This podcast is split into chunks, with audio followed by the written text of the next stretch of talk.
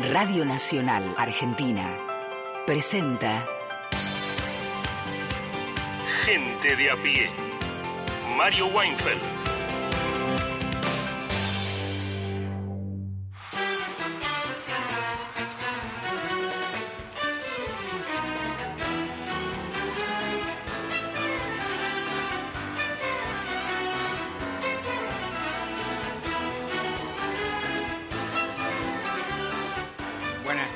Son las 3 y 8 minutos en la Argentina y hasta que sean las 5 de la tarde puntuales y clavadas vamos a estar acá en Gente de a pie por Nacional, Nacional Folclórica, más de 20 emisoras que se expanden por todo el territorio de nuestra patria, prometiéndote un programa con mucha diversidad, con material variado sobre política, sobre cine, sobre, en fin, música siempre tenemos, hoy musicalizasteis vosotros y vosotras, así que nosotros nos hemos venido preparando y te vamos a mostrar o a, o a contar o a proponer lo que estamos, lo que hemos venido haciendo, preparando durante estos días y te pedimos a vos también que nos acompañes.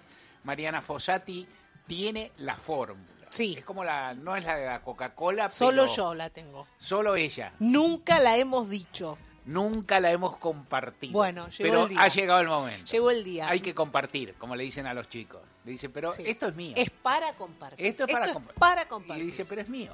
No. Dicen los chicos, saben. tienen- Compartir. La noción de la propiedad arraiga desde pibe. Yo Sí. hablé con Ramiro Marra y me, me bueno, explicó. Sí. eh, está bien. No te quedes ahí, callada, callado, en casa. Quédate en casa si querés, o donde Claro. estés, en el auto, en el laburo, donde sea.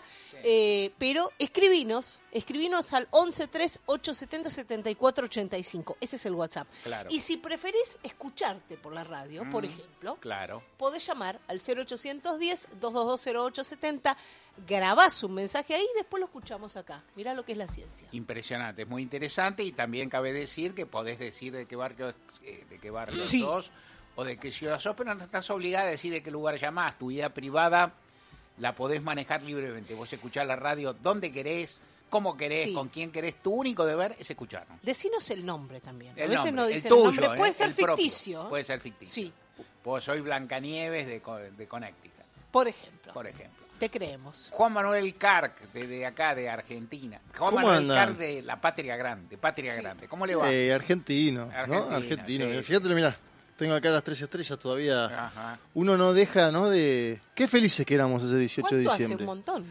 Fa- Parece que Parece- hace mucho, pero no, 10 años. no fue hace nada, ¿eh? Ocho meses. Fuimos muy felices en ese momento. Qué felices fuimos. Por ahí pagamos eh, adelantado cosas que están pasando ahora, ¿no? Como que alguien Eso hizo, much- dice. alguien hizo muchas promesas. Si ahí venía el, el famoso, si ahí venía el famoso genio de la botella Sí, y vos lo encontrabas en la calle y le decías, mira, Argentina puede llegar a salir campeón mundial, pero futuro de con Messi descollante, de Paul notable, todo, todo bien, goles, ca- harán goles un montón todos, pero ¿quién te dice Milei llega primero en las pasos? Esto sería, ¿qué tiene que ver, don, don, don?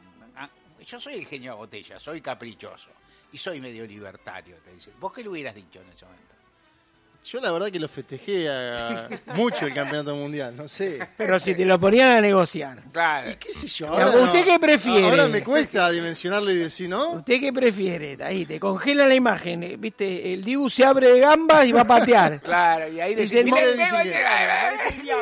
De lo- yo- del Solo, otro- solo si la pone a Villarruel de candidata. Bueno, Sí, no, si la pone a Villarruel. Sí. No, no, no.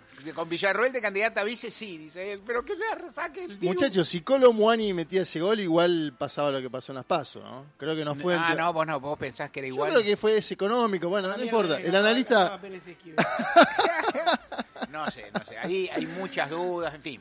Bueno. el analista político Bueno, sos vos, que- Martín. eh, Vamos a hablar hoy de... El que habla de realidad internacional y en particular de la nuestra región, Sí. nuestro vecindario, sos vos y entonces te escuchamos. Hoy tenemos eh, Gabriel Boric, que lanza Ah. un plan de búsqueda de detenidos desaparecidos en Chile a días del 50 aniversario del golpe de Estado que le hizo Augusto Pinochet a Salvador Allende. Vamos a desentrañar un poco eso, porque obviamente lo que se está buscando es conocer la verdad de lo que sucedió en Chile, ¿no?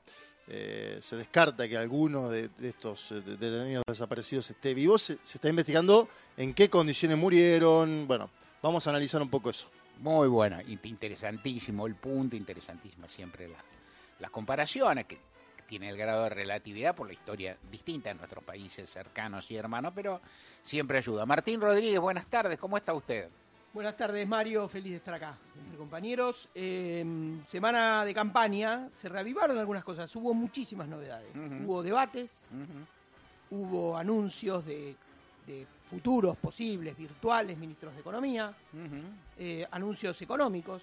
El domingo tuvimos un paquete ¿no? de medidas que, que anunció también con sus resistencias y sus cosas. Así que vamos a hacer un repasito de todas esas novedades que se vuelve a calentar, digamos, la campaña. Muy bien. Miguel Fernández, ¿cómo estás? ¿Qué tal, Mario? ¿Cómo estás? Llévanos lejos de acá. Dale, los llevo, Alejanos. los alejo un poco de acá. Sí, la magia, la magia del cine, bueno, la magia del sí, cine la pantalla grande. y los que han perdido el toque, quizás. Vamos a hablar de una estrella caída. Ajá. En el día de hoy vamos a hablar de uno de los grandes actores que ha sabido brillar, brilló también como director. Hoy por hoy tiene un presente muy diferente, pero nos sirve para hablar de la cultura de la cancelación, nos sirve para hablar un poco de todo. Vamos a hablar de Mel Gibson. Mel Gibson, nada menos. Bueno, iba, iba a haber debate, va a haber polémica súper interesante. Y ahora te pido, por favor, Fossati, el título de mi editorial. La normalidad añorada, la pandemia allá lejos.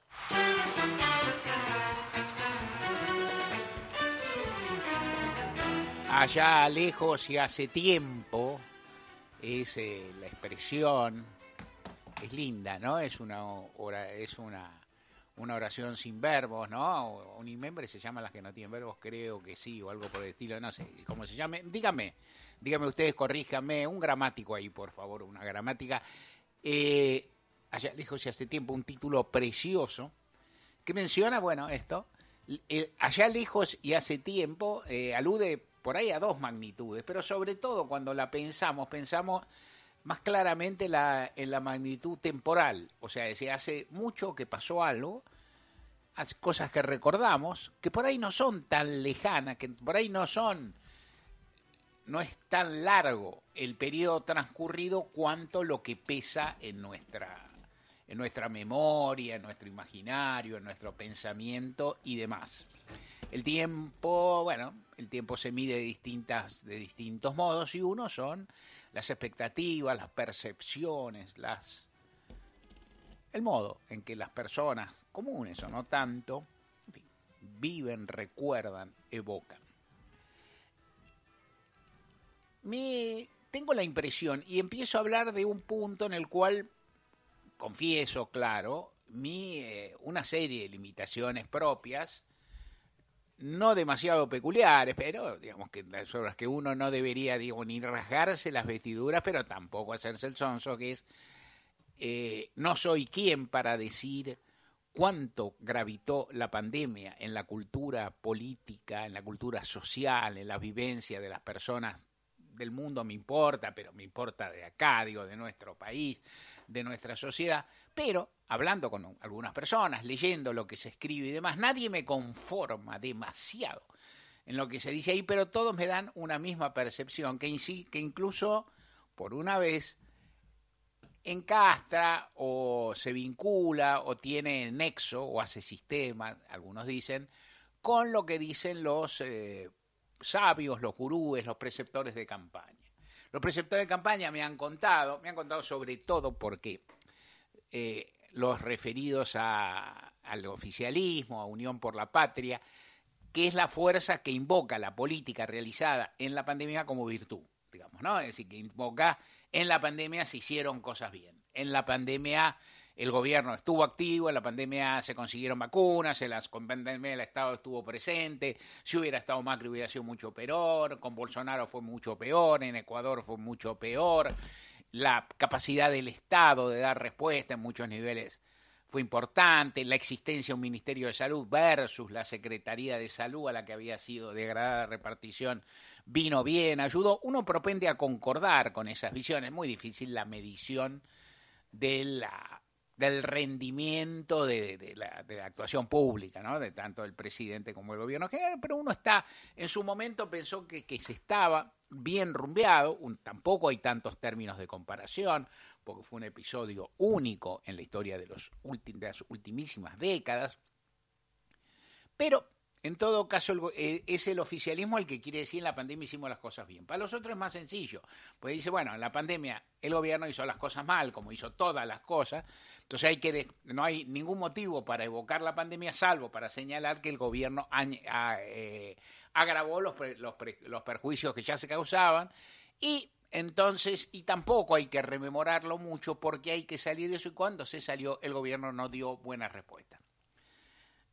Está la discusión, el gobierno alega, con razón, también dice, bueno, eh, eh, el gobierno, en, e- en ese momento el gobierno emitió moneda a lo pavote, cosa que a mí me parece bien, no, no- no está tan de moda, pero a mí me parece bien, el gobierno distribuyó los, los, los ingresos familiares de emergencia, el IFE los instituyó, distribuyó los anticipos para el trabajo y la, la producción, una fortuna, pensando en conservar la fuente de trabajo, con una, un par de ideas que estaban bien. La relación entre los costos y demás escapan a la, capacidad de quien les habla. A mí me parece que en principio había que pagar muchos costos para evitar que hubiera desocupación, eso es muy importante, y a partir de ahí, en fin, son decisiones. El resto ya tampoco queda mucho en manos de los técnicos, porque hay quienes están en contra del, del cariz de las medidas y entonces dicen que está todo mal, y los que están a favor que dicen que, bueno, que los números terminan de cerrar. En cualquier caso, eh, los propios eh, asesores del oficialismo en campaña, en particular el catalán eh, que está de moda, ¿no? An- Antoni Gutiérrez Rubí. El otro día leía a Juan Courel, que es un consultor simpático que estuvo que estuvo alguna vez con Scioli, que estuvo, en fin, que trabajó en alguna campaña, también trabajó un ratito en la campaña de 2021. Y en otras cuestiones que decía, bueno, no, nos están sacando trabajo los extranjeros, ¿no? Antes un ecuatoriano, ahora un catalán y estamos los honestos consultores argentinos acá pidiendo nuestro lugar. Bromeaba. Digo, qué sé yo, supongo. Eh, Broma, pero si no quieres no es tan broma, ¿no? Dirían en Twitter. No, claro, por eso, qué sé yo. Entonces, eh, ¿qué dice? ¿Qué le dice Gutiérrez Rubí? No hay que hablar de la pandemia, porque la gente, entre comillas, no quiero ir a hablar de la pandemia.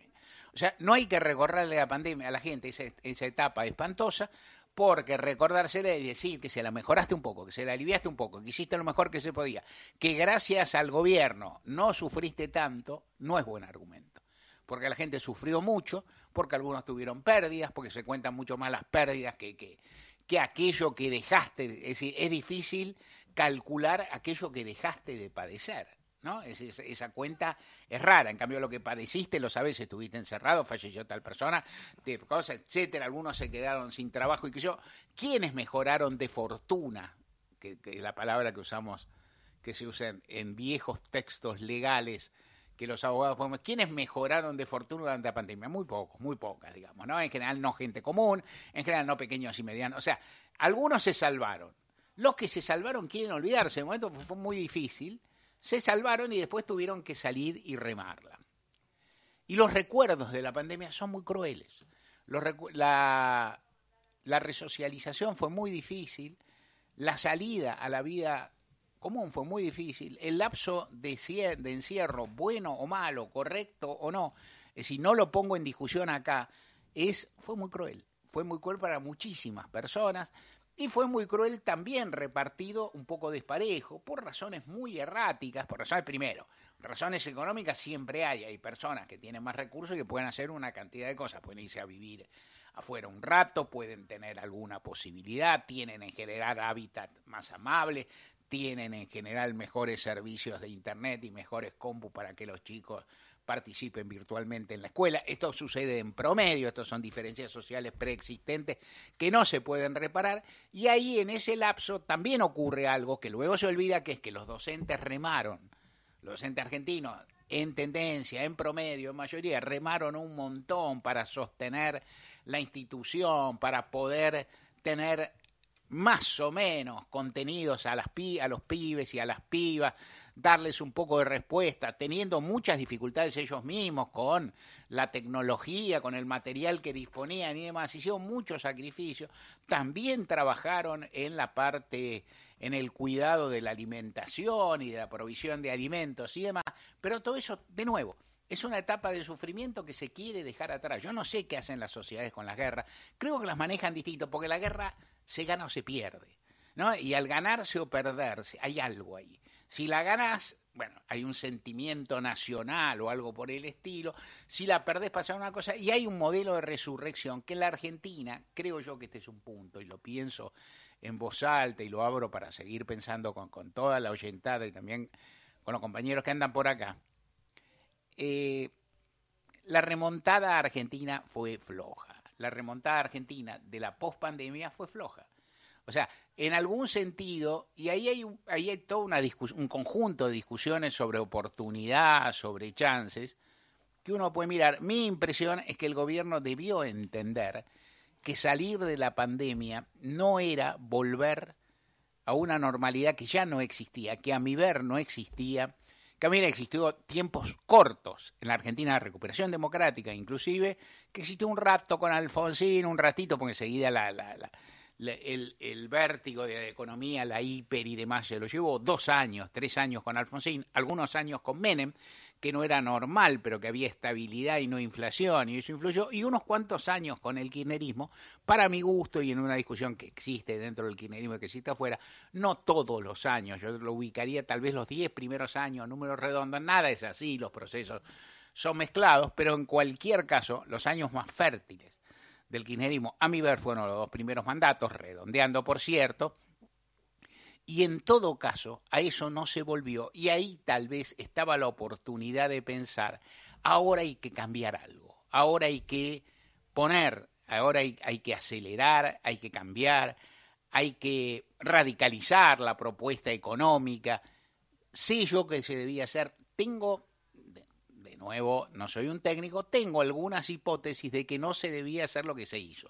O sea, la idea de volvimos y ya está, la idea de se arranca y ya está. En el momento mismo, cuando se plantearon algunas discusiones, me quedaba claro que, por ejemplo, el, gobierno cortó el IFE antes, que la, antes de que la reactivación llegara, lo cual era, era lanzado, y luego también ahí había una economía herida, una sociedad lastimada, una serie de carencias muy grandes, y entonces había por la parte baja, cuatro años de macrismo, de los cuales por lo menos los dos últimos fueron con enormes privaciones, con enormes dificultades y demás, más un año de pandemia, es decir, vos no podías salir y decirle a la gente aguanta un cacho más. O sea, en realidad, y encima sin decírselo, ¿no? Porque encima le decía, bueno, ya está, salimos, ahora levantamos bien el crecimiento y qué sé yo. El gobierno siempre ha manejado, siempre ha tenido eh, criterios peculiares acerca de la contabilidad social o la contabilidad económica, cómo se ha crecido, cómo se ha, no, se ha crecido, cómo se ha distribuido.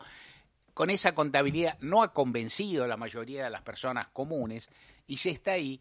Y ahí a mí me vuelve a la cabeza, en parte porque siempre lo pienso, y en parte porque ahora, por, por contingentes razones de laburo, de ocupaciones, he vuelto a mirar algo sobre esa época hay, un, había una idea muy interesante, muy, muy sencilla e interesante de Néstor Kirchner, varias de las ideas de Kirchner eran a la vez sencillas e interesantes, que era la del país normal, que a Martín le gusta. ¿no? Es decir, un país, ¿y qué es un país? Es decir, uno puede decir, bueno, ¿qué es un país normal? Y es un país normal, creo yo, y esto es un problema dentro del peronismo, que tiene, que está lleno de consignas, de verdades, de apotegmas y de que tiene algunas que son contradictorias, alguno que incita a la movilización, a la participación, a integrarte, a estar en la calle, y otra que es nada menos que de que, que, que, que está en el, en el, glosario de Juan Domingo Perón, que es de casa al trabajo y del trabajo a casa.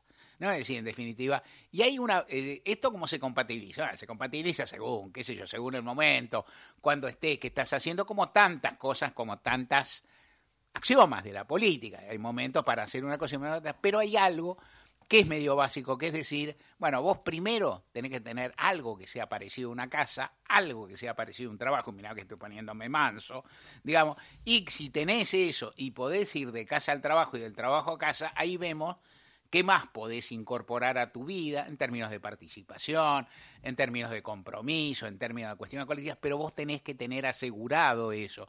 Y también es cierto que hay una característica del peronismo que también es contradictoria con muchas.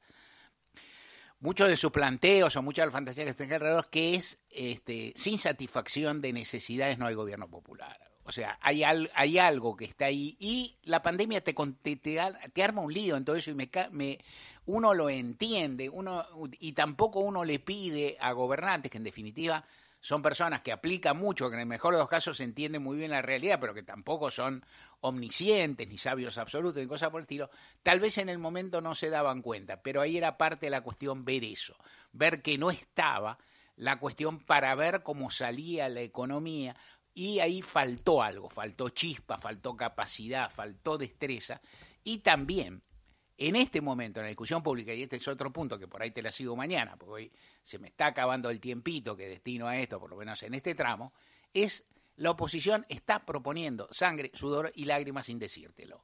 O sea, la oposición no está convocando, está diciendo que convoca al conjunto, tanto Milei como Burrich, que convoca al conjunto a salir como por encanto de las dificultades. Y en realidad está más como Churchill que como Perón o como Kirchner. O sea, te está proponiendo mucho más.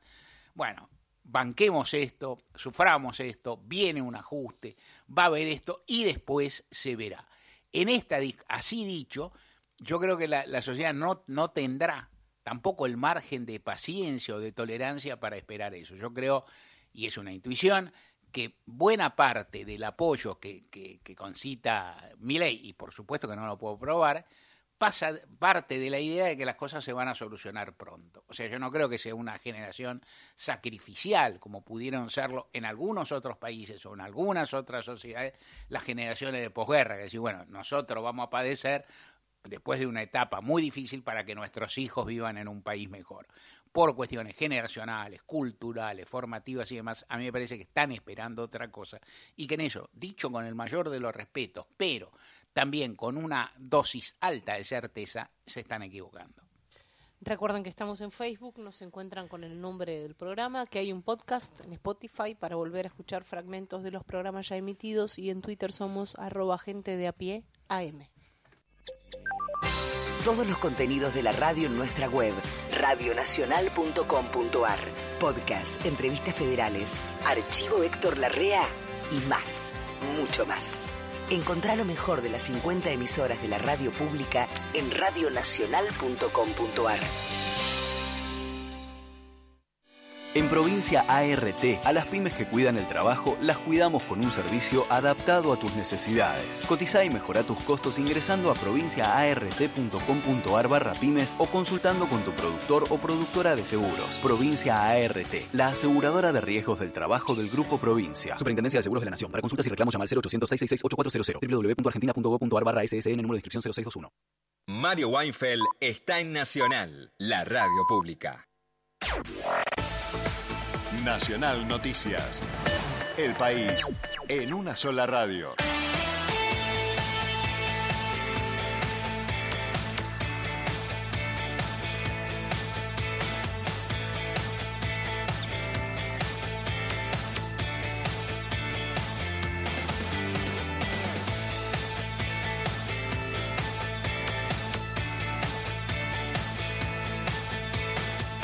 La hora 15, 30 minutos en la República Argentina.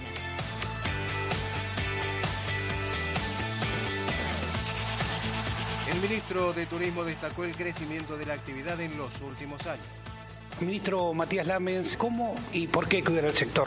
Bueno, me parece que después de estos últimos tres años y medio quedó más claro que nunca, ¿no? Los números, las estadísticas lo reflejan y, son números que son objetivos, que son irrevocables, que son incontrastables. Hablan de, un sector que, hoy encabeza el ranking de creación de empleo, que hoy es uno de los que más divisas le ha aportado a la Argentina. Ayer leía los datos de la Secretaría de Minería, donde habla de lo que le aportan los diferentes minerales a la economía nacional, que es un sector muy importante, pero cuando uno habla de la proyección del año que viene, por ejemplo, el litio, que es un recurso estratégico, habla de 2.000 millones de dólares. Bueno, el sector turístico en los primeros siete meses aportó 3.500 millones. Imagínate lo que significa, ¿no? Y en términos también de impacto de empleo, todos sabemos que es mano de obra intensiva, que es irreemplazable, porque también hay que discutir eh, cuál es el trabajo que viene, ¿no? La tecnología está haciendo que se modifiquen los hábitos también laborales y que se modifiquen los empleos.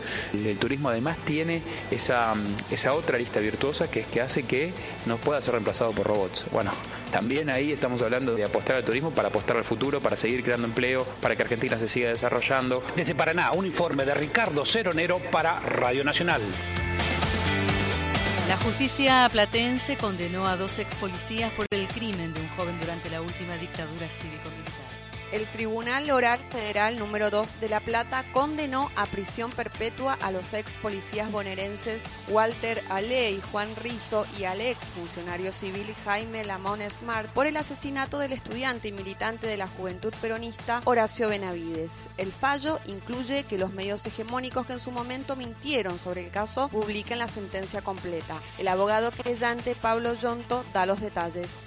es una confirmación de que el camino de la justicia sigue siendo firme para resolver todas las violaciones a los derechos humanos cometidas durante la dictadura, aún la que como esta había salido disfrazada de enfrentamiento en los principales diarios de La Plata y de Capital. Por eso la sentencia contiene también un párrafo en el que se dice que se va a enviar la sentencia a los diarios principales, a Clarín, a La Nación, para que tengan en cuenta lo que establece la Convención Interamericana de Derechos Humanos sobre el derecho a la verdad, es decir, para que publiquen la verdad de lo que sucedió. Informó Penelope Moro para Radio Nacional. Datos del tiempo. En el Chaltén, Santa Cruz, temperatura 7 grados, humedad del 67%, cielo cubierto con lluvias suaves. En Buenos Aires el cielo está nublado, temperatura 17 grados 6 décimas, humedad 28%. Informó la radio pública en todo el país. Más info en radionacional.com.ar. Tu verdad, tu identidad está en el dial. Radio Nacional. Pa, ay, dale, pa, escúchame.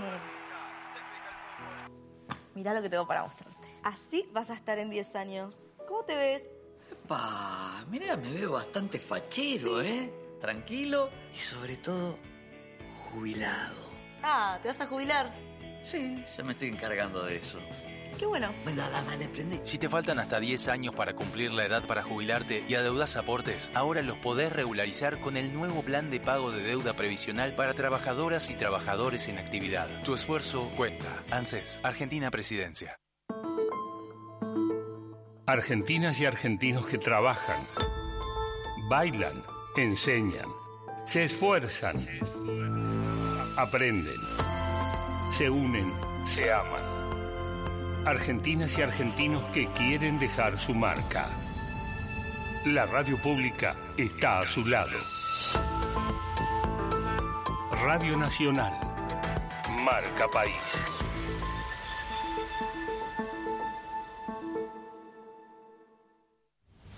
WhatsApp de oyentes 11 3 870 7485. WhatsApp Nacional.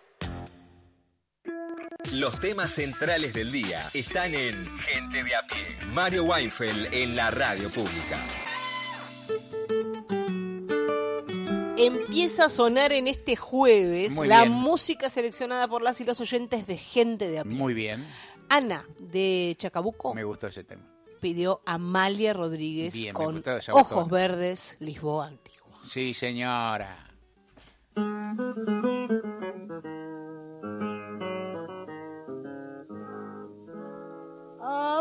En el quicio de la mansevía.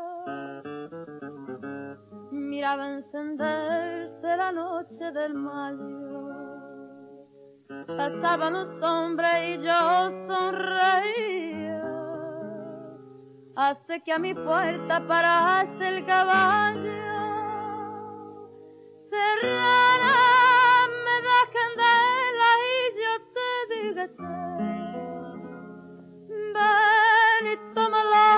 labio que yo fuego te daré.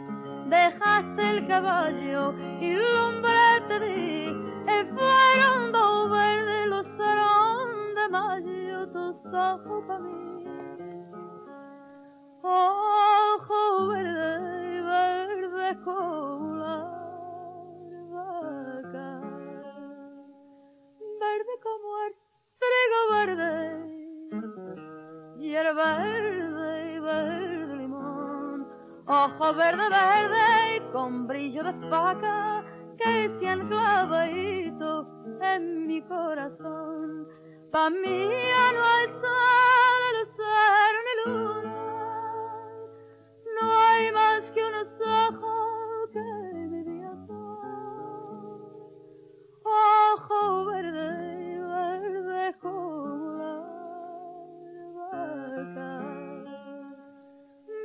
como el trigo verde, hierba verde, verde limón.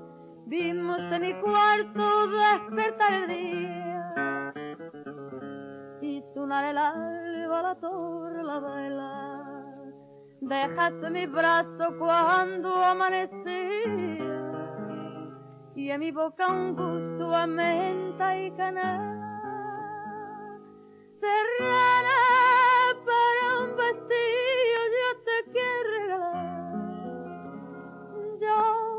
dije estás con frío, no me tiene que dar nada.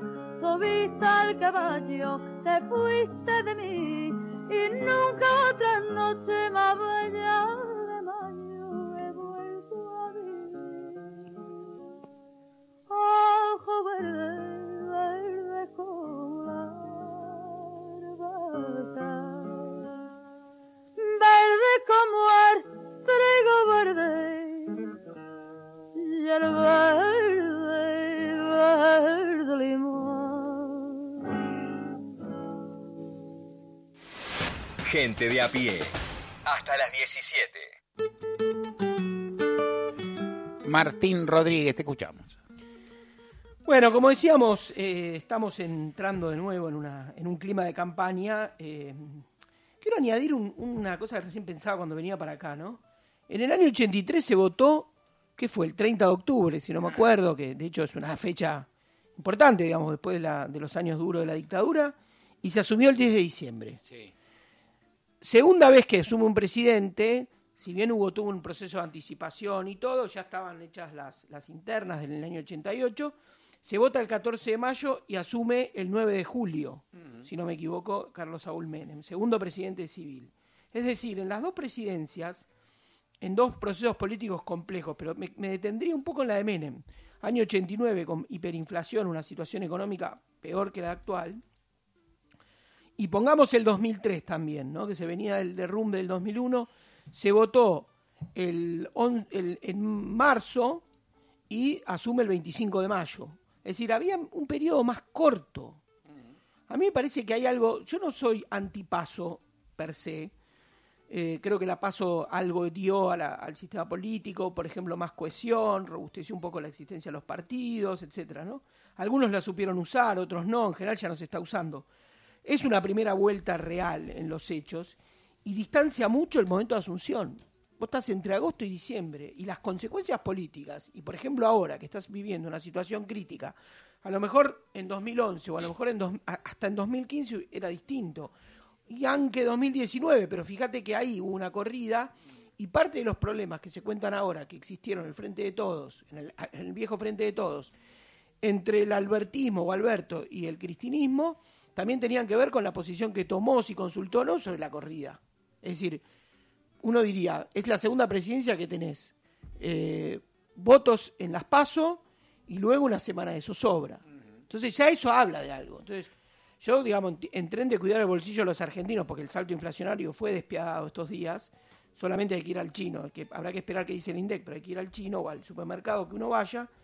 Y entonces uno diría, bueno, hay que cuidar el bolsillo. Bueno, también habría que, que por lo menos pensar en este periodo especial tan largo que vimos los argentinos de crisis, qué sistema político tenemos que, nos, que afecte lo menos posible. Pero bueno, volvió la campaña. Eso quería, con esto quería arrancar. Me voy a ubicar, primero de todo, en la provincia de Santa Fe, que fue dando algunas noticias. se supo que Maximiliano Puyaro, que es quien gana la interna, le gana a Carolina Lozada, y es el candidato de Juntos eh, para, para la provincia de Santa Fe, acaba de decir algo que también causa un poquito de zozobra, que es cómo se empiezan a anticipar posiciones frente a las apuestas, entre comillas, que existen sobre posibles balotajes.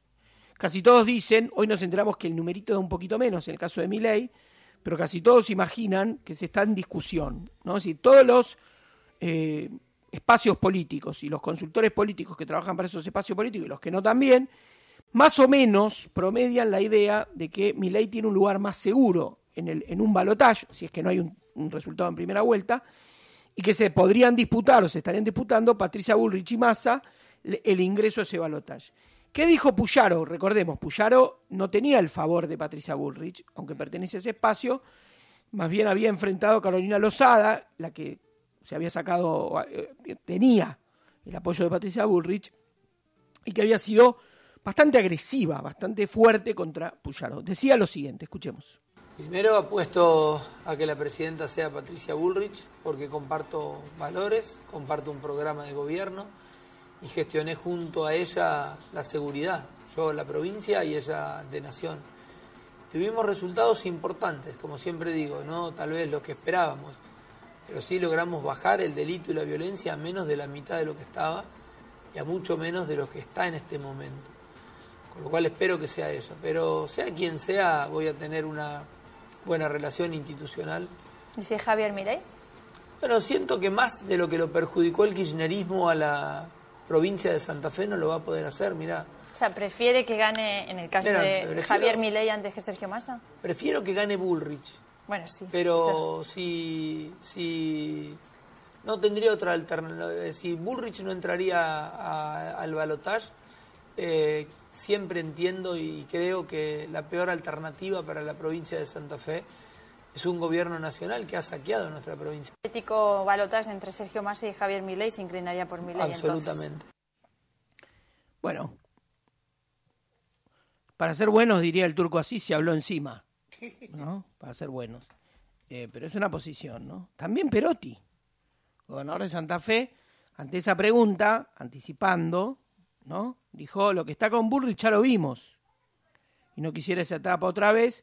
Y dejó entrever también, si esa es la opción, dice, entre Milei y Bullrich, yo voto Milei.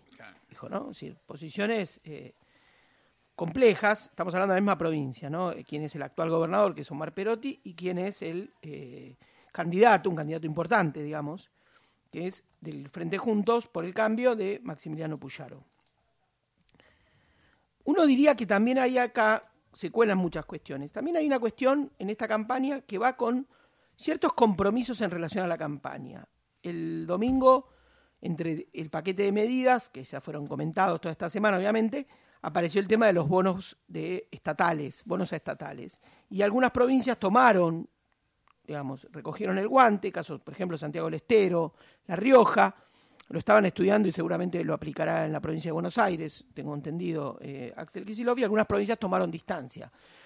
Por ejemplo, el distrito, digamos, la ciudad autónoma, o por ejemplo Córdoba, y algunos daban argumentos de que estaban comprendidos dentro de paritarias, en fin, es, un, es una situación también un, tanto más complicada porque en muchos casos son negociaciones abiertas, negociaciones salariales entre estatales y provincias, pero esto se fue colando en la campaña. Hay una posición crítica, Perotti no ahorró críticas al gobierno nacional sobre, los, sobre la coparticipación, sobre los recursos que llegan o no llegan a la provincia, se sienten perjudicados. Lo mismo está diciendo Puyaro en relación a los gobiernos, decía, en relación a los gobiernos eh, kirchneristas, y ahora uno diría en estos días se está tomando ese pulso. Se dicen hay 11, 12 provincias que no aceptan, en fin.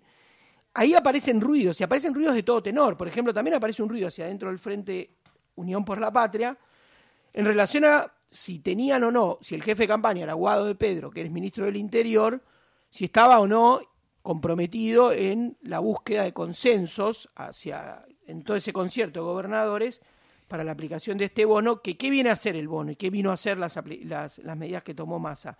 Son medidas de campaña, van a decir plan platita, pero por lo menos a compensar el- la devaluación que hubo después de las elecciones, ¿no? Si- eso es una medida que tiene una lógica. Es decir, si hubiera tomado, uno cree que un gobierno peronista lo hubiera tomado incluso en épocas sin campaña, es decir, que hay que compensar este salto inflacionario que hablábamos eh, al principio. También el presidente habló y dijo, bueno, Catamarca y La Rioja pueden, que la ciudad de Buenos Aires, que es el distrito más opulento, no puede, ¿no? Ayer hizo un discurso y se metió en este tema que es complejo.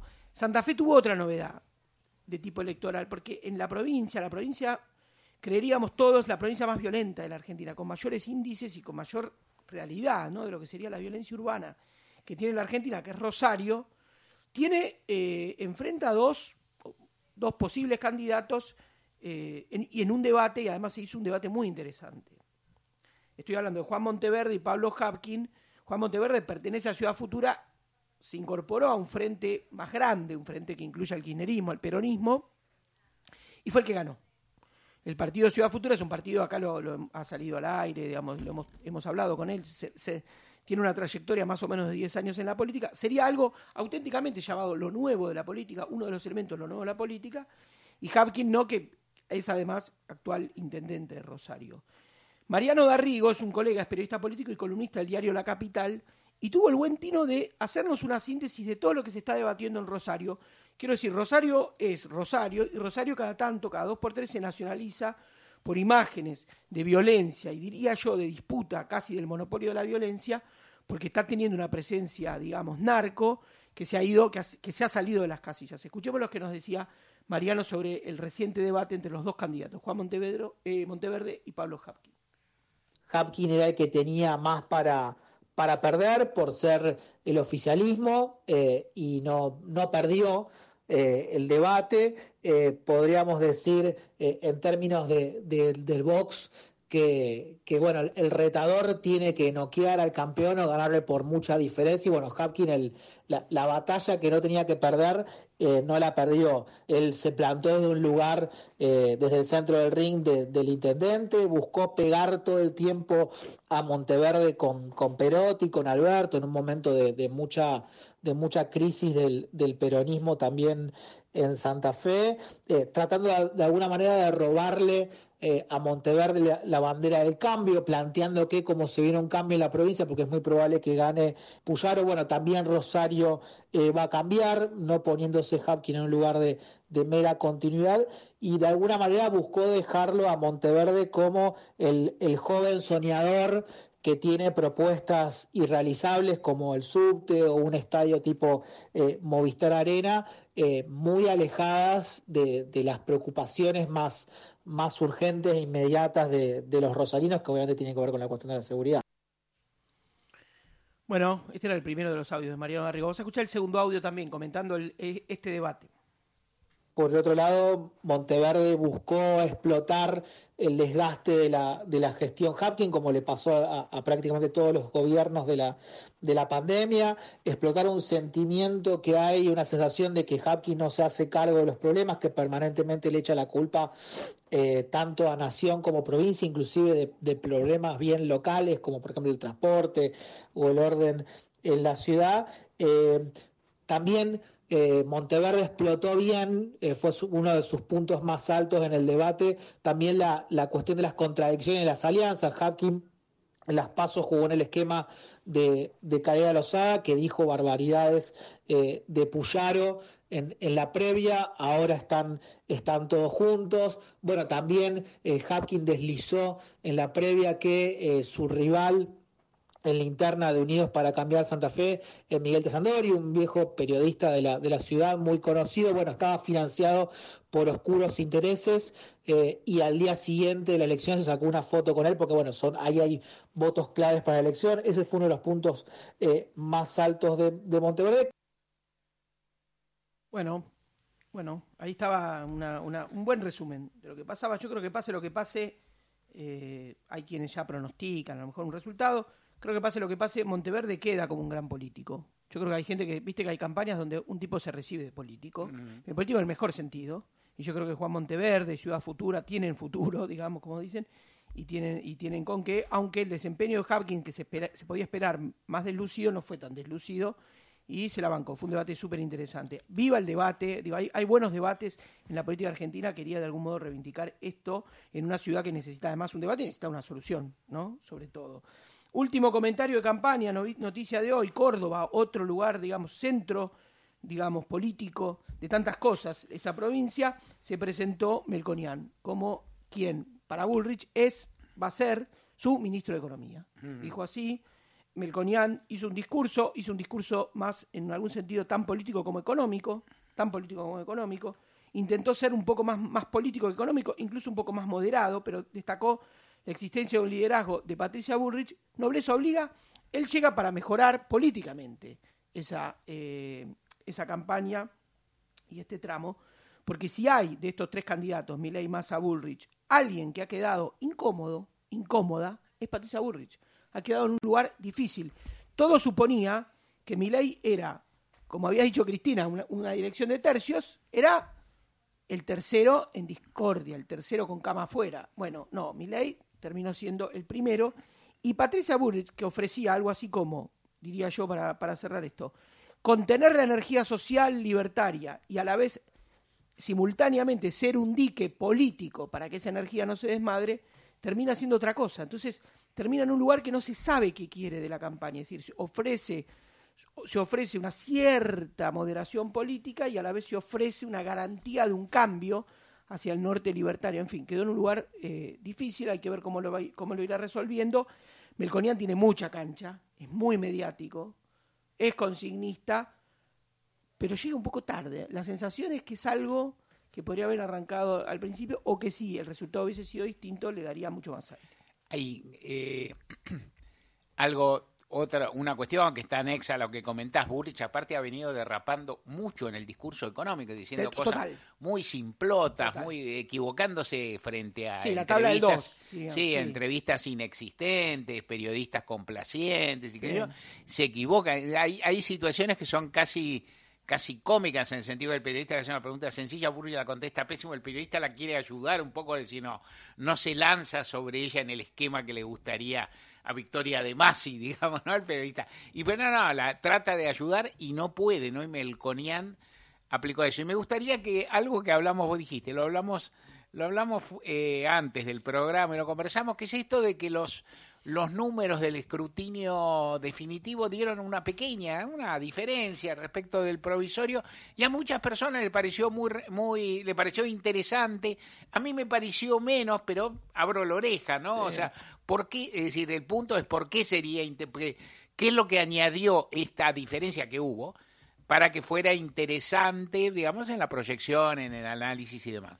Yo creo que le da, da, da sensación de más, más eh, pírrico, ¿no? Como se suele decir, diferencia más chiquita. Supongo que hay algo de lo simbólico, ¿no? No tiene el 30, tiene 29 y pico, están todos más cerca. Acrecienta una sensación de mayor competitividad, de que ha sido menos contundente, ¿no? Menos robusto la diferencia que, que sacó y que la sigue sacando, que son, son menos votos, en fin, creo que le da ¿no? una especie de baño de realismo a esta primera, esta gran espuma que levantó la ola violeta y bueno, hay que ver. Martín Rodríguez, gracias. Gente de a pie. Hasta las 17. Somos la radio pública. Somos Nacional. La radio más argentina. Podría dormir sabiendo que una de las camas de sus hijos está vacía. Este 31 de agosto, Angel Studios te trae una increíble historia real, donde un agente del gobierno arriesga su vida para salvar a niños inocentes. ¿Y si ella fuera tu hija? Nada lo detendrá para rescatarlos. Renuncia a tu trabajo y rescata a esos niños. Bienvenido a Cartagena. Sonido de libertad. Estrena el 31 de agosto. Nacional Doc. Descubrí el espacio documental transmedia de la radio pública en la web de Radio Nacional. Creo que sería un error pensar que somos víctimas de una oligarquía como fue la oligarquía vacuna nuestra. Yo creo que el neoliberalismo actual es una ideología que encubre, encubre una especie de delincuencia organizada. Nacional Doc. Registro Sonoro de la Argentina. en la web de Radio Nacional. Nacional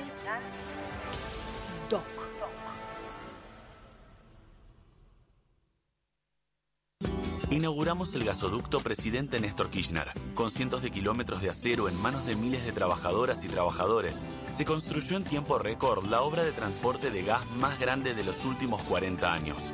Energía que nos permitirá ahorrar divisas, expandir nuestro desarrollo, nuestro federalismo, nuestra soberanía y nuestro orgullo nacional. Gasoducto Presidente Néstor Kirchner. Mueve energía, mueve al país. Ministerio de Economía. Argentina Presidencia. Nacional Digital, una señal, todas las radios. Frecuencia online de Radio Nacional. Creo que hemos armado para hoy un lindo programa, ¿eh? Diego Eterno. Un espacio sin tiempo, donde el ayer y el mañana encuentran la forma de ser parte del presente.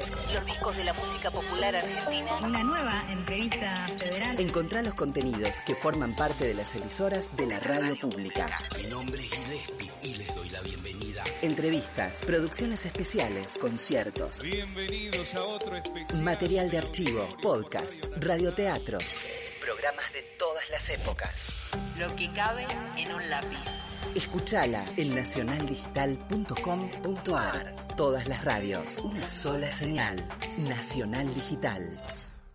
Todas las tardes, de 15 a 17, gente de a pie, Mario Weinfeld, en la radio pública. Por supuesto, Mario, que la pandemia influyó en la cultura política. Y se pensaba en Argentina, en el mundo, dado que todos estuvimos en peligro, que los sistemas políticos tendrían hacia una especie de socialismo. Sin embargo, la sorpresa, dado los resultados electorales, la tendencia es hacia la derecha y también hacia el anarquismo, disfrazado de libertarios. Muchas gracias. Daniel y María Delia desde Tolosa dicen, los abrazamos con nuestro corazón tolosano para siempre, agradecidos por todas las tardes, hacen eh, que cada día amemos más la radio. Buenas tardes compañeros. A la luz de tu, de tu análisis, Mario, muy bien hecho, eh, surge también que quizás el gran componente de rabia que hay viene de arrastre con la pandemia, otra de las causas de los antecedentes del voto Milley. Gracias, mi nombre es Ana. Mensaje en nuestro WhatsApp de Juan, en las guerras no hay un ganador y un perdedor. Si bien hay algunos que sacan provecho, los pueblos de ambos lados siempre pierden. Alejandro dice, hola Mario y su gente, escucho la radio desde las 7 de la mañana hasta las 20, masa gana de pechito. Eh, tengan fe, dice Alejandro. Otro mensaje por aquí de Nelida de Belgrano, querido Mario y equipo. Eh, me preocupa hoy más que nada lo que pasa en Unión por la Patria. Vivo como un saboteo que Tucumán y Santa Cruz no sigan la consigna de masa. Primero, lo podrían haber hablado antes. Segundo, salir a explicar apoyando al candidato por qué no pueden pagar. Me trae el recuerdo de lo que le hicieron a Scioli. Me da pánico, dice Nelida desde Belgrano. Vamos a ir a las noticias ahora, si les parece, solo si les parece al Nos conductor. parece, Sí, nos parece, sí, nos parece. Eh, las noticias de las 4 de la tarde. Sí, pero Porque todavía no para son- la de las 5 es temprano. Exactamente, a las Es. cuatro y media, aún para las cuatro y media. Es verdad, con el servicio informativo de Radio Nacional que siempre llega a tiempo.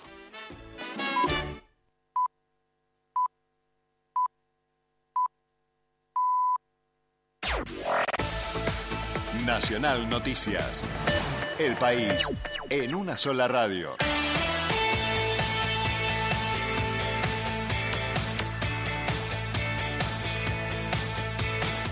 Es la hora 16 en la República Argentina. Trabajadores de la salud bonaerense se declararon en alerta ante las propuestas del candidato de la Libertad Avanza.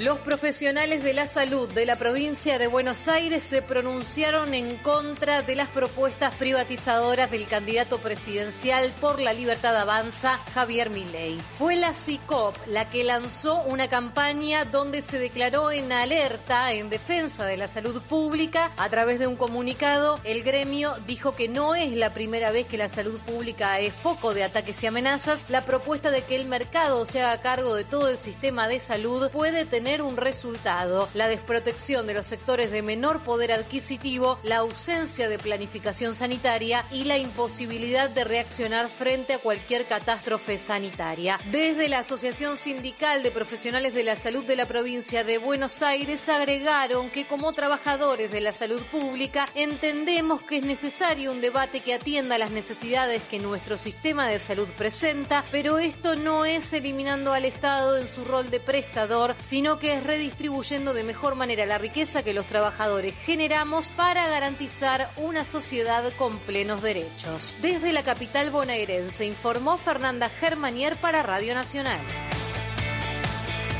pasaje de subte aumentará desde el próximo domingo. El servicio pasará a costar 80 pesos a partir del 3 de septiembre, con lo que se cumplirá el último tramo de la actualización tarifaria aprobada en febrero de este año. Así lo confirmó Subterráneos de Buenos Aires, Sociedad del Estado. En tanto, continuarán vigentes los descuentos para los viajeros frecuentes, con descuentos automáticos de 20%, 30 y 40%, mientras que el viaje del premetro pasará a costar 28 pesos.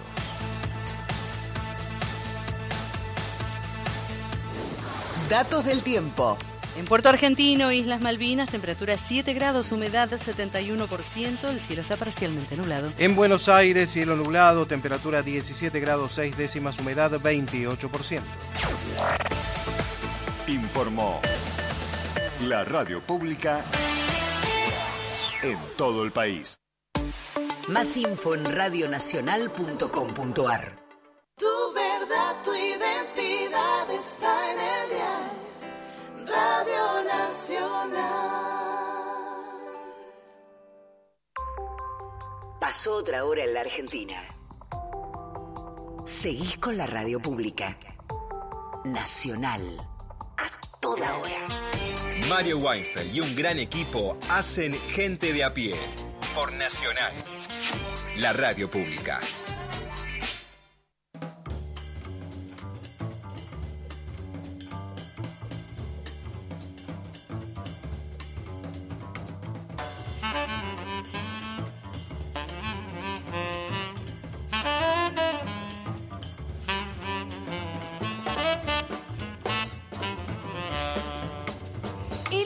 De gente de a pie. Equipazo, equipazo, escaloneta, Es verdad. la escaloneta de radio. Eh, está integrado por Mario Weinfeld en la conducción.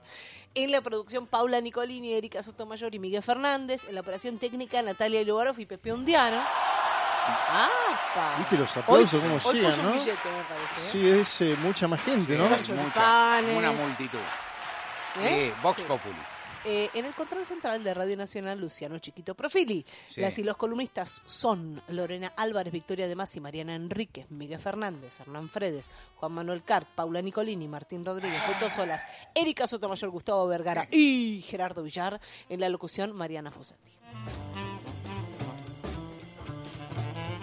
Folclore por tangueros y tangueras. Muy bueno, que viene Decíamos bien ayer. esa consigna. Me encanta esa consigna. me Viene fascina. bien. Ayer, ayer se pasó, ayer fue que te pasaste una versión Sí, de de Luna, Luna Tucumana. En- pero con, con, con Bien ritmo tanguera, ¿eh? Bien tanguera, impresionante. ¿eh? Mirá vos, la luna Sí. de Tenés arrabal. que buscar en Radio CUT y ahí vas a encontrar. Claro. Bueno, eh, Hay que hacerlo de ver, hay que sí. estudiar lo que pasa. Hay que llamar a algún compañerito. Es verdad, y Claro, pedirle la llamar, tarea. Eso se podría llamar a Nicolini. Por ejemplo. Hola, Pauli, ¿qué, di- qué dijo la, la seño hoy? Nelly Omar. Sí. Varias veces fui acusada por una oyente en particular, no me acuerdo su nombre Epa. porque no soy rencorosa, No, de no pasar a Nelly Omar. claro. ¿Por qué y Nelly Omar? La vetaba, y Nelly ¿no? Omar, Llamativa esa omisión. y Nelly La Omar, vetaba, ¿no? y Nelly Omar, sí.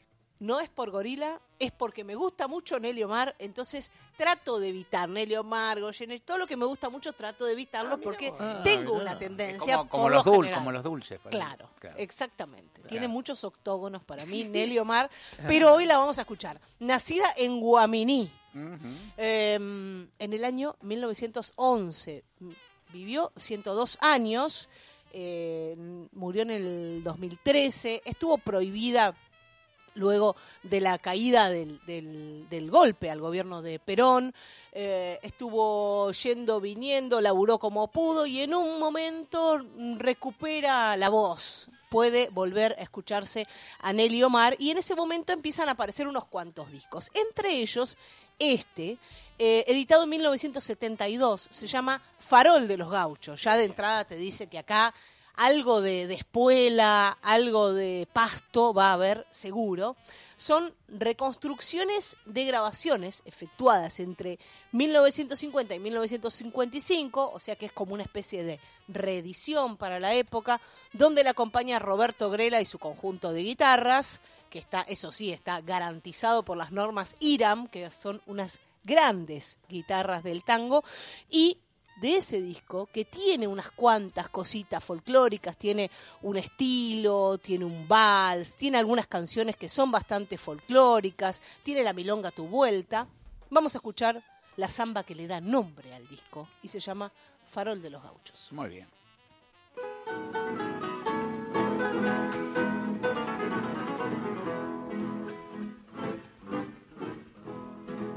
Se vino la noche copándose al sol y sobre los campos su manto tendió.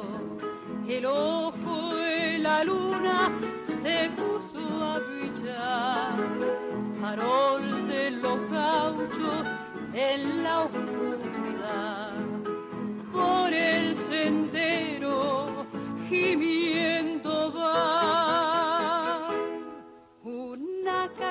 Que va para el poblado, amacándose desde aquí para allá, mientras sentado en el vértigo está el viejo Pancho Aguará. Muchacho, ya pa' esas tunas que están las yuntas cansadas, y aguaitaremos el alba para atravesar la quebrada. Cuentan que allá por las sierras a eso del anochecer se oye gemirungi junto. Jesús, María y José.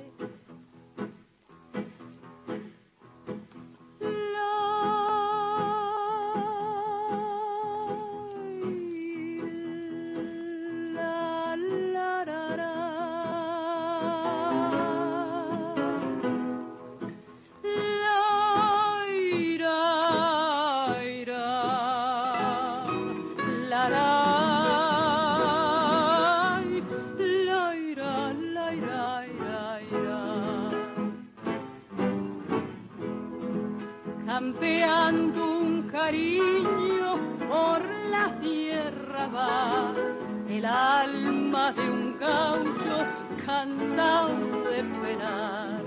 Comentan los viejos santiguándose que busca un cariño que murió por él. Viejos recuerdos de tradición que se ha metido en el alma y así se escucha decir con gran emoción. Y en las noches de mis pampas oí contar juntito al fogón. Y llora todas las noches el difunto. Duerma mi hijo sin cuidado que al lado de las almas buenas pasa de largo el final él solo busca un cariño que por quererlo murió. Duerma que la luna gaucha brilla lo mismo que el sol.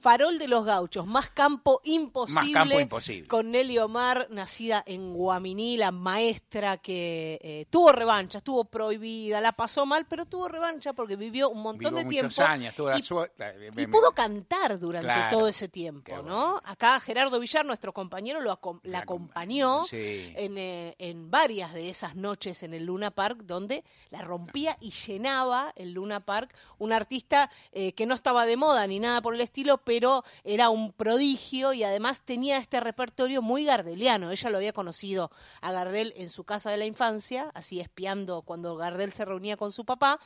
Y este repertorio gardeliano que tiene un poco de todo. En este caso, Farol de los Gauchos de Eduardo Pereira, Rosarino y Celedonio Flores, hecho por tangueros, este repertorio folclórico, pero compuesto por tangueros. Precioso, ¿eh? Viene bien la consigna. Vamos a ver mañana qué Sí, hace. ya está.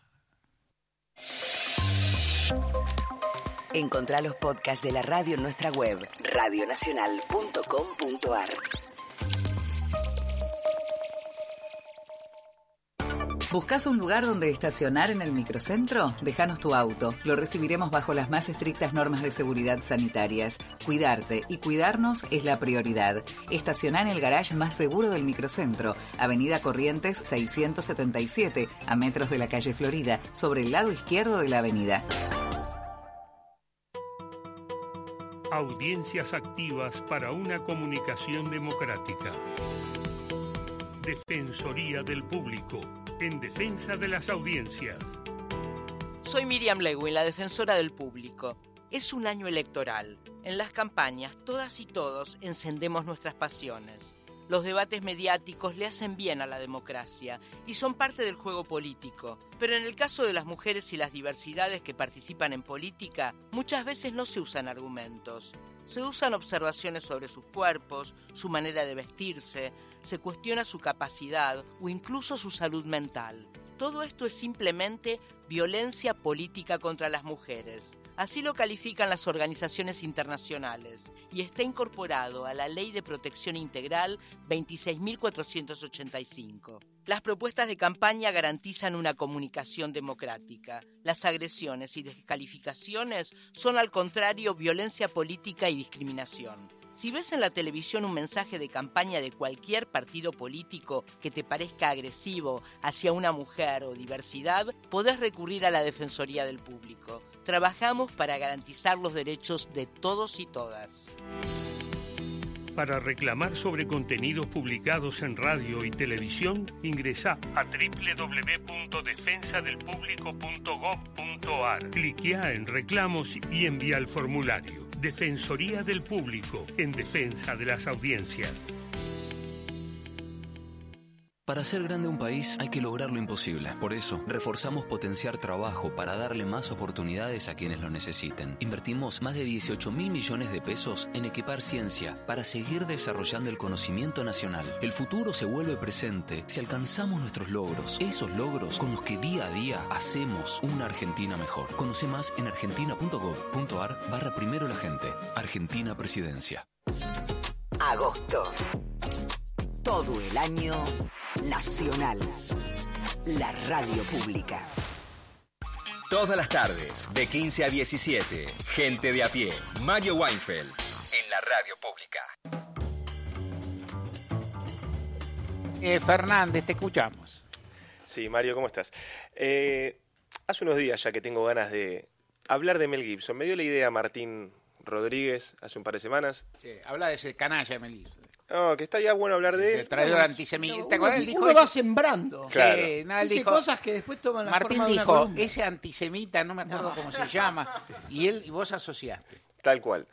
Me quedé ahí, me quedó la idea rondando, viste, en la, en la cabeza. Estaba esperando la oportunidad de poder, de poder hacer una columna, de poder dedicar una columna. Me dio la excusa una nueva película que tiene en Netflix, medio pero no se entusiasmen. La película se llama Secuestro en directo, pero me da para hablar de Mel Gibson, de su presente, de su pasado, ¿no? de, la, de la cultura de la cancelación. Vamos a hablar un poco de todo. La película nos puede interesar porque transcurre en una radio, entonces hay algo ahí como que nos toca de cerca. Él hace de un conductor de un programa radial de medianoche, un tipo, un ángel de la medianoche, que saca a oyentes a hablar, les da consejos, les hace reír, escucha los problemas, ¿no? Todo le va muy bien. Hasta que un día lo llama uno de esos psicópatas que tienen las películas norteamericanas, que lo tiene, le están haciendo el secuestro en directo del título, pero no lo secuestra él, le secuestró a la familia y lo va haciendo pasar por una serie de, juegos cada vez más eh, peligrosos por el hecho de que, bueno, que tiene a su esposa y a su hija secuestradas. La película, en ese sentido, a nivel, suspenso, un poco te va enganchando, pero es de esas pelis que de golpe da, en los últimos 20 minutos, una vuelta, un timonazo que te deja completamente desconcentrado y que un poco arruina todo lo que todo lo que pasó antes, ¿no? decís que es una película que si la van a ver les va a dejar hablando. Si la ven acompañado van a quedar comentando y diciendo que acabamos de ver, ¿no? eso es algo que va a pasar con esta nueva película de Mel Gibson y que me parece que está bastante bien como para, como para hablar del presente de un actor que supo ser una de las más grandes estrellas de Hollywood y que hoy por hoy eh, está, bueno, bastante más, eh, bastante escalones más abajo de lo que supo, de lo que supo estar en su momento, pero que de alguna forma habla también de ¿no? de, estrellas canceladas, pero que todavía siguen teniendo ese, ese poder eh, ese carisma y esa llegada al público. ¿no? La película no se estrena en cines, va directo al streaming, pero igual es la película más vista por, o la, más elegida por el público. Ahí todavía esa relación se, se mantiene. Y pienso esa relación que supo tener con el, con el, público en términos de una suerte de gran héroe americano que no fue, o que fue y, que lo perdió. Lo pienso mucho a la sombra de Clint Eastwood.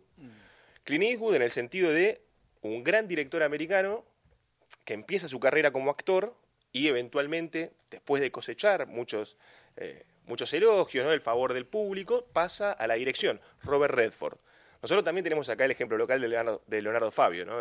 Leonardo Fabio, el, el, actor que pasa a ser, eh, que pasa a dirigir su propio cine y se consolida como un artista integral, más todavía porque Fabio también cantaba, o sea que era artista mucho más completo que los demás. Pero Clint Eastwood sirve como un horizonte como para medirlo a Mel Gibson en términos, por ejemplo, del Clint Eastwood arranca en el western, con la serie de películas de Sergio Leone, del Hombre sin nombre, era el personaje de, las películas del bueno, el malo y el feo, esa suerte de antihéroe que vagaba por las tierras y terminaba, hacía siempre la suya, pero terminaba siempre poniéndose del lado del bien. Mel Gibson en Australia arranca con el tema de las películas de Mad Max. De alguna forma son parecidas también, como westerns distópicos. El personaje que vaga la carretera en un mundo destruido, posapocalíptico, y que termina jugando para el lado del bien. Y como digo, es un caso de estudio ahí de cómo, de cómo lidia Hollywood o el público con la estrella cuando cae. No pasa una semana en la que no haya una película de Mel Gibson en el cable. Siempre una te vas a encontrar. Algún arma mortal vas a encontrar. Vas a encontrar el patriota que está pasando comedias también, ¿no? Lo que ellas quieren. La película esa con Helen Hunt, comedia romántica de Mel Gibson, la pasan también. Corazón Valiente. Cualquier programador tiene Corazón Valiente a mano. Y ahí te abre también otra pestaña en lo que es Mel Gibson, que es el Mel Gibson como director.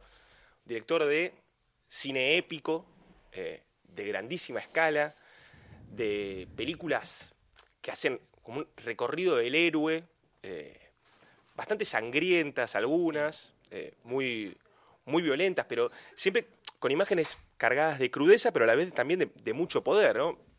Siempre oscilando en lo que es entre el patriotismo y la fe, entre dos hilos conductores de, de la carrera de Mel Gibson. Pensamos en la carrera de Mel Gibson como director, Corazón Valiente, película que gana el Oscar y que le da una nominación a él a, Mejor Director también.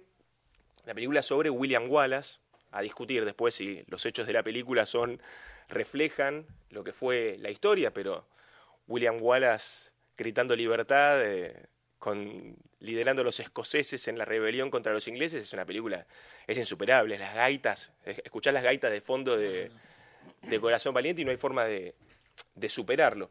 Después de eso, La Pasión de Cristo, la película bíblica que al día de hoy se mantiene como de las películas más exitosas de calificación R, se dice, ¿no? Las películas que son para mayores de 18 años, una película cuando es para mayores de 18 años no tiende a recaudar menos. Las películas que son para todo público son las que más recaudan.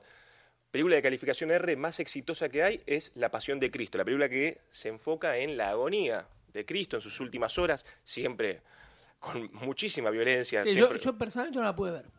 es que sangrienta. por no verla. Me hizo- digamos, me- tenía todos los números para verla. Y no, no, preferí no verla. Es que es totalmente sangrienta, eh, los, los latigazos, ¿no? Sí, sí. permanentemente la imagen de Jim Caviezel, el actor, eh, permanentemente bañado en sangre. Después hizo Apocalipto, una película de Martín me parece que le gusta Sí. un poco más. Sí, que tiene también, ¿no? Hectolitros de sangre, pero no. Por ahí era un poco menos. Aunque tiene momentos duros, ¿no? Claro, esa Para se- mí es una bestia esa película. No, es buenísima. Sí. En el 1500, en la- una civilización maya, le- se enfocaba desde el punto de vista de un, un hombre que era eh, secuestrado por eh, un grupo de, de invasores y la película de alguna forma mostraba desde ese punto de vista la caída de la civilización maya. Claro. Pero para ese mismo año, en el 2006, que es cuando sale Apocalipto, hace ya 17 años, Mel Gibson se autodestruye la carrera.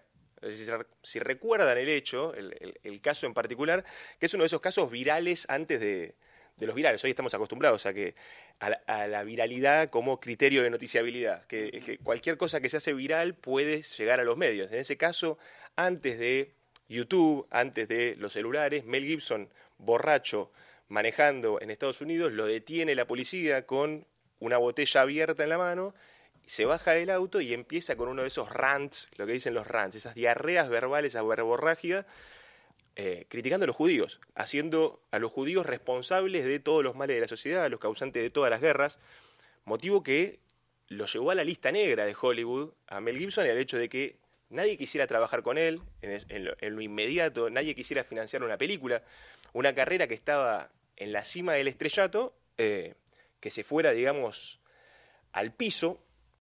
Volvió a dirigir bastantes años después. Hace la, la película más reciente que hizo, si no la vieron, se llama Hasta el último hombre, una película bélica también, que toca todos esos temas que suele tocar él con la figura mesiánica. En este caso era un, soldado, Desmond II, un objetor de conciencia que fue un héroe de la Segunda Guerra Mundial sin disparar un solo tiro. Un tipo que por su religión no podía tocar un arma y termina igual salvando un montón de personas. Es espectacular esa película. Si no la vieron hasta el último hombre, la tienen por ahí para ver. Que daba cuenta también de lo que es el, el dominio que tenía Mel Gibson, o que tiene, de lo que es el lenguaje cinematográfico. Películas como, por ejemplo, La Pasión de Cristo. La Pasión de Cristo se la juega. Hace una película que está hablada en arameo. Le pone subtítulos. Los norteamericanos siempre los critican con eso, que lo- los norteamericanos no quieren leer películas con subtítulos o no quieren verlas. A La Pasión de Cristo le pone subtítulos y es exitosísima. Apocalipto está filmada eh, con una- un idioma maya, es que la hace una, una, varia- una variante moderna, e igual le fue realmente muy bien. Esta película, hasta el último hombre, es en inglés, pero un dominio de lo que es el lenguaje cinematográfico en términos de sonido. Es espectacular el dominio del sonido, que de hecho se ganó los dos premios Oscar que suelen darse para, para materia de sonido, la película se los gana.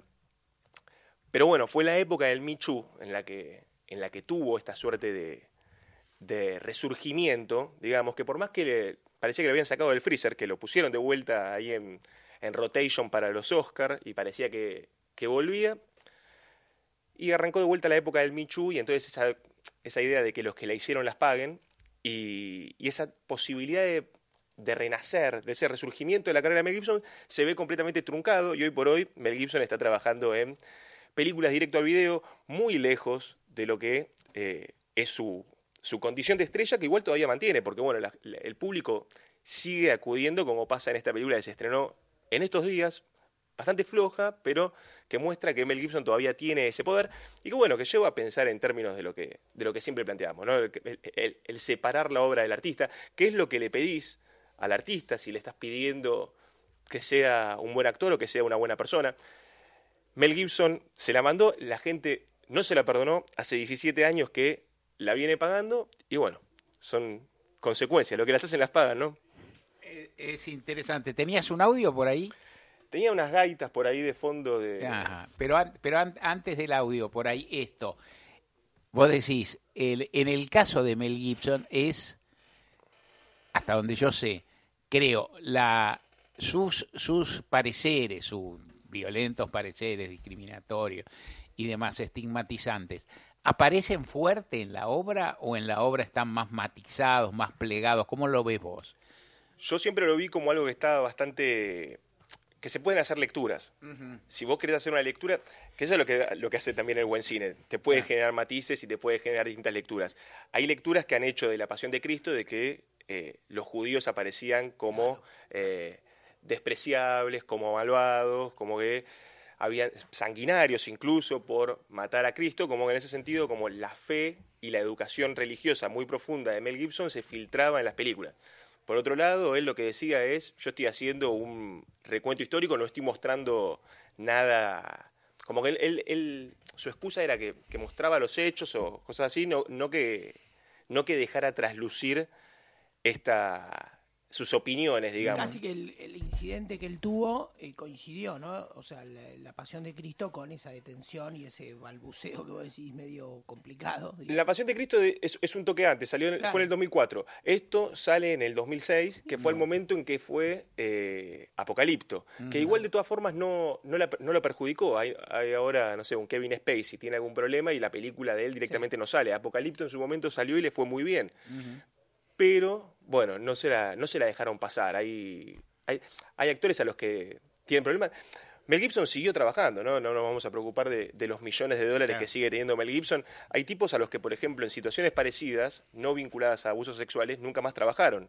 Kramer, el personaje de, de Seinfeld, es un tipo que en, una, en un, en un stand-up, en el escenario, lo agarraron en una de estas eh, verborragias en contra de los negros y le hicieron la cruz para siempre, nunca más volvió a trabajar. Mel Gibson sigue, pero bueno, calladito y con muchísimo más cuidado. Sí, Kramer creo que discutió con un, porque estaba haciendo una presentación y creo que discutió con un afroamericano que estaba en el público, que algo le dijo. claro, y bueno, y después por más dijo la palabra imposible que era nigger. Claro, y le decía que los corrían, con, eh, hace años atrás los corríamos con las antorchas, se fue un poquito de mambo, eh, Kramer esa vuelta. Sí, le pasó la nostalgia. Sí, se pasó, se pasó de roca, claro. Y, y, bueno, y después no hay forma, de, no hay, no hay encuentro con un con uno de esos sacerdotes o con uno con persona de la comunidad negra que te saque de, ese barro en el que te metiste solo. Mel Gibson trató de hacerlo, pidió disculpas, se metió en, programas para combatir su alcoholismo, pero mm. bueno, la mm. sigue pagando. Está. Bien. Miguel Fernández entonces. Somos gente de a pie. Vos y nosotros. Mario Weinfeld en Nacional.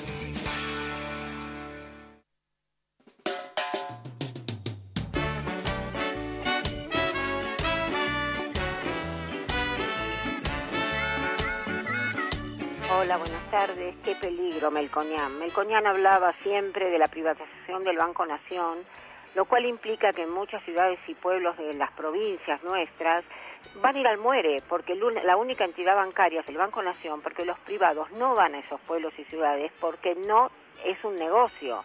Entonces, ¿a cuántas cosas quieren matar la derecha? ¿A cuántos quieren mandar al muere? A muchos pueblos. Ricardo de Capitán Bermúdez de la provincia de Santa Fe en nuestro WhatsApp. Buen jueves, gente de a pie. Hay en YouTube un video de Nelly Omar reporteada por sus 100 años en Café de las Palabras con Jorge Cosia y Eduardo Valdés. Nos saluda Ricardo desde Capitán Bermúdez.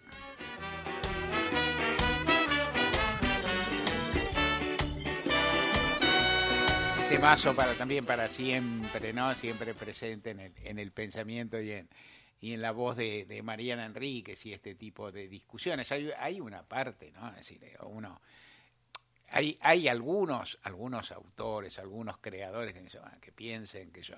Inclusive hay algunos que pueden, digamos, que tienen pensamiento político muy, como decir, muy sesgado y tienen, digamos, como creadores son más, son más versátiles. El caso de Vargas Llosa es, es flagrante, ¿no? Vargas Llosa en la creación y aún en un libro bastante reciente, en tiempos recios, él habla, digamos, de, Guatemala y habla de un modo, cuenta la historia de, qué sé yo, cuenta, cuenta la historia del American, de, de, digamos, de, la American Fruit, de, American Fruit se llama la, ¿cómo se llama la? American Fruit Company. American Fruit Company, su origen, cómo, cómo, cómo el lobby que realiza para, digamos, para que la, la, banana pase a formar parte de la cultura cotidiana y de la cultura alimenticia de los yanquis es notable. Sí, ahí parece Galeano. Ahí, Después en las intervenciones públicas parece, ¿no? No, parece, por lo menos, y, y, es, es, muy bueno el texto, muy, muy eh, bueno. Escribe muy bien.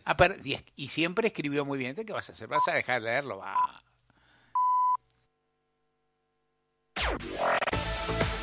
Nacional Noticias. El país en una sola radio.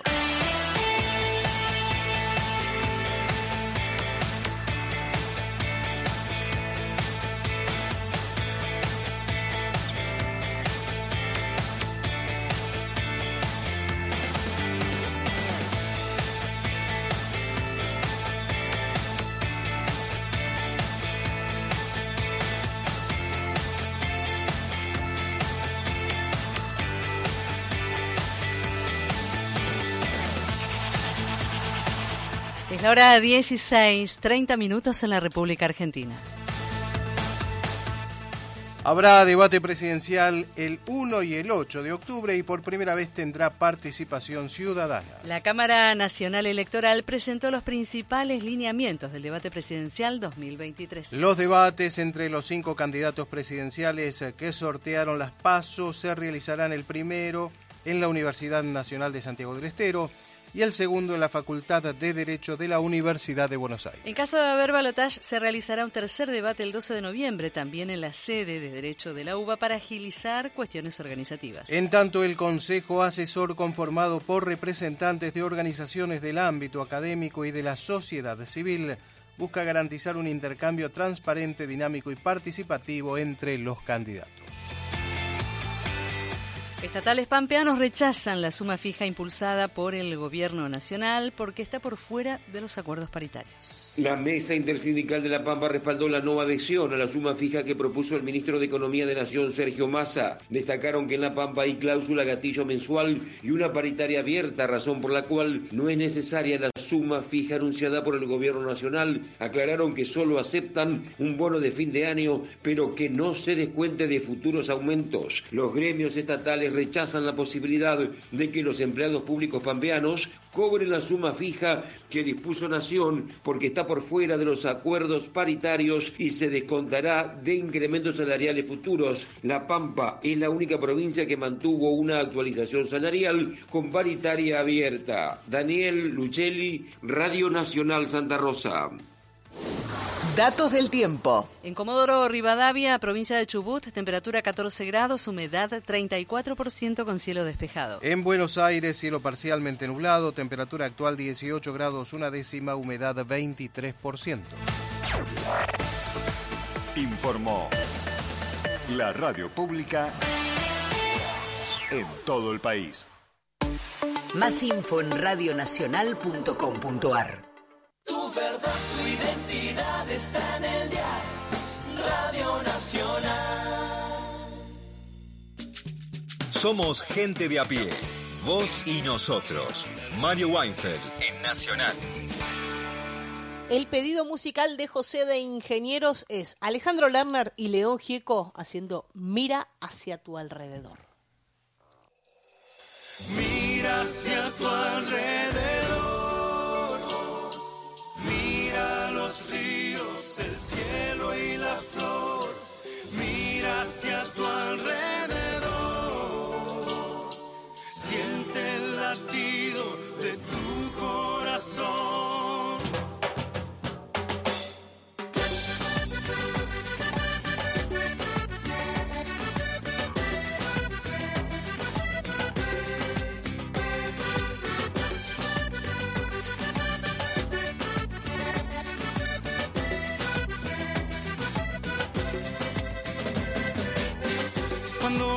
lluvia no deja ver y los caminos van a ningún lugar. Cuando te sientas naufragar, seré tu mano, seré tu voz. Cuenta conmigo,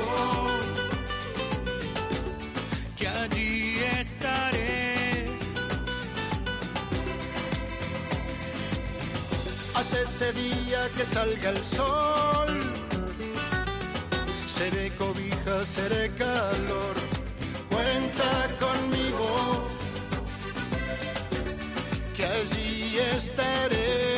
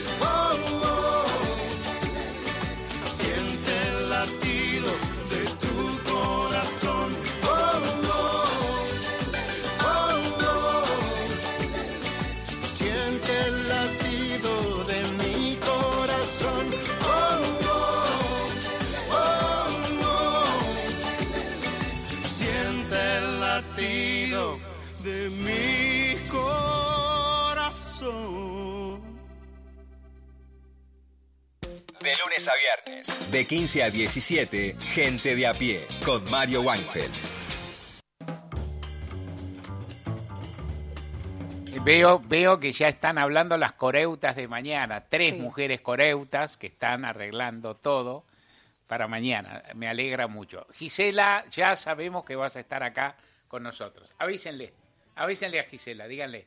Gracias, convocada en Gisela. la lista. Sí. Gracias por estar con nosotros mañana. Confirmó, confirmó, Sí, ¿eh? confirmó Gisela. su presencia. Gracias. No, no, no, seguro. Tiene traducción al alemán. Empieza Denach. Sí, sí, Denach, penumbras, vamos. Juan Manuel Carr, vamos a un tema no, no más serio, pero más acuciante. Sí, em, Eh, más importante. El presidente de Chile, estoy hablando del joven Gabriel Boric, que debe estar en los 37, si no me falla el cálculo. Ahora llegó a los 35 en la presidencia, es un hombre muy joven. De, Tiene 37 hace 10 años. No, tenía 35 cuando asumió. Ah, ok, ok, ok. Tenía Sí. ¿No? Debe tener 37, 38. Ahora, ahora lo chequeamos, ahora lo chequeamos. Sí. Eh, firmó ayer miércoles un decreto que oficializa, oigan, miren ustedes eh, lo siguiente, un plan nacional de búsqueda de víctimas de desaparición forzada durante la dictadura de Augusto Pinochet. Acuérdense ustedes que se cumple el día 11 de septiembre, es decir, en poco más de semana, semana y media, un nuevo aniversario que no es un aniversario más del golpe de Estado porque es el número 50, ¿no? Vieron que este es el año de los números, ¿no? Exactos, 20 años, 30 años, bueno, 50 años del golpe de Estado a Salvador Allende en Chile. Se calculan 1.469 víctimas de desaparición forzada en Chile durante el gobierno militar. Un gobierno que además duró mucho más que el gobierno militar en la Argentina, ¿no? Después uno ahí debería tomar factores locales, la incidencia de Malvinas en el desenlace de la dictadura militar en la Argentina y la vuelta a la democracia que lo aceleró, ¿no? Pero el caso chileno siguió hasta largo. Acuérdense que eh, eh, Augusto Pinochet fue senador vitalicio de Chile hasta bien entrado los años 90. Bien, vamos a escuchar primero el spot oficial de este Plan Nacional de Búsqueda. ¿Tiene hay, hay- algún sonido de lo que avanzó la Argentina en derechos humanos en este spot oficial? A ver, escuchemos lo que salió ayer de parte del gobierno de Chile. Imagina que tu hijo un día lo toman preso y luego no sabes nada más. Nadie responde, no hay certeza. Pasan los días, las semanas, comienzan a aparecer muertos. Son amigas y amigos de tu hijo, pero tu hijo no aparece. Era chico, tenía 16, se parecía a su abuelo. Imagina que lo buscas desesperadamente. Tocas todas las puertas, entras por todas las ventanas. Gritas, lloras, peleas. No aparece. Pasan años y no hay respuesta. Pasan décadas. ¿Te lo imaginas? ¿Te lo imaginas? Yo no. Yo lo viví y lo sigo viviendo todos los días. Plan Nacional de Búsqueda. Buscar verdad, reconstruir memoria, hacer justicia.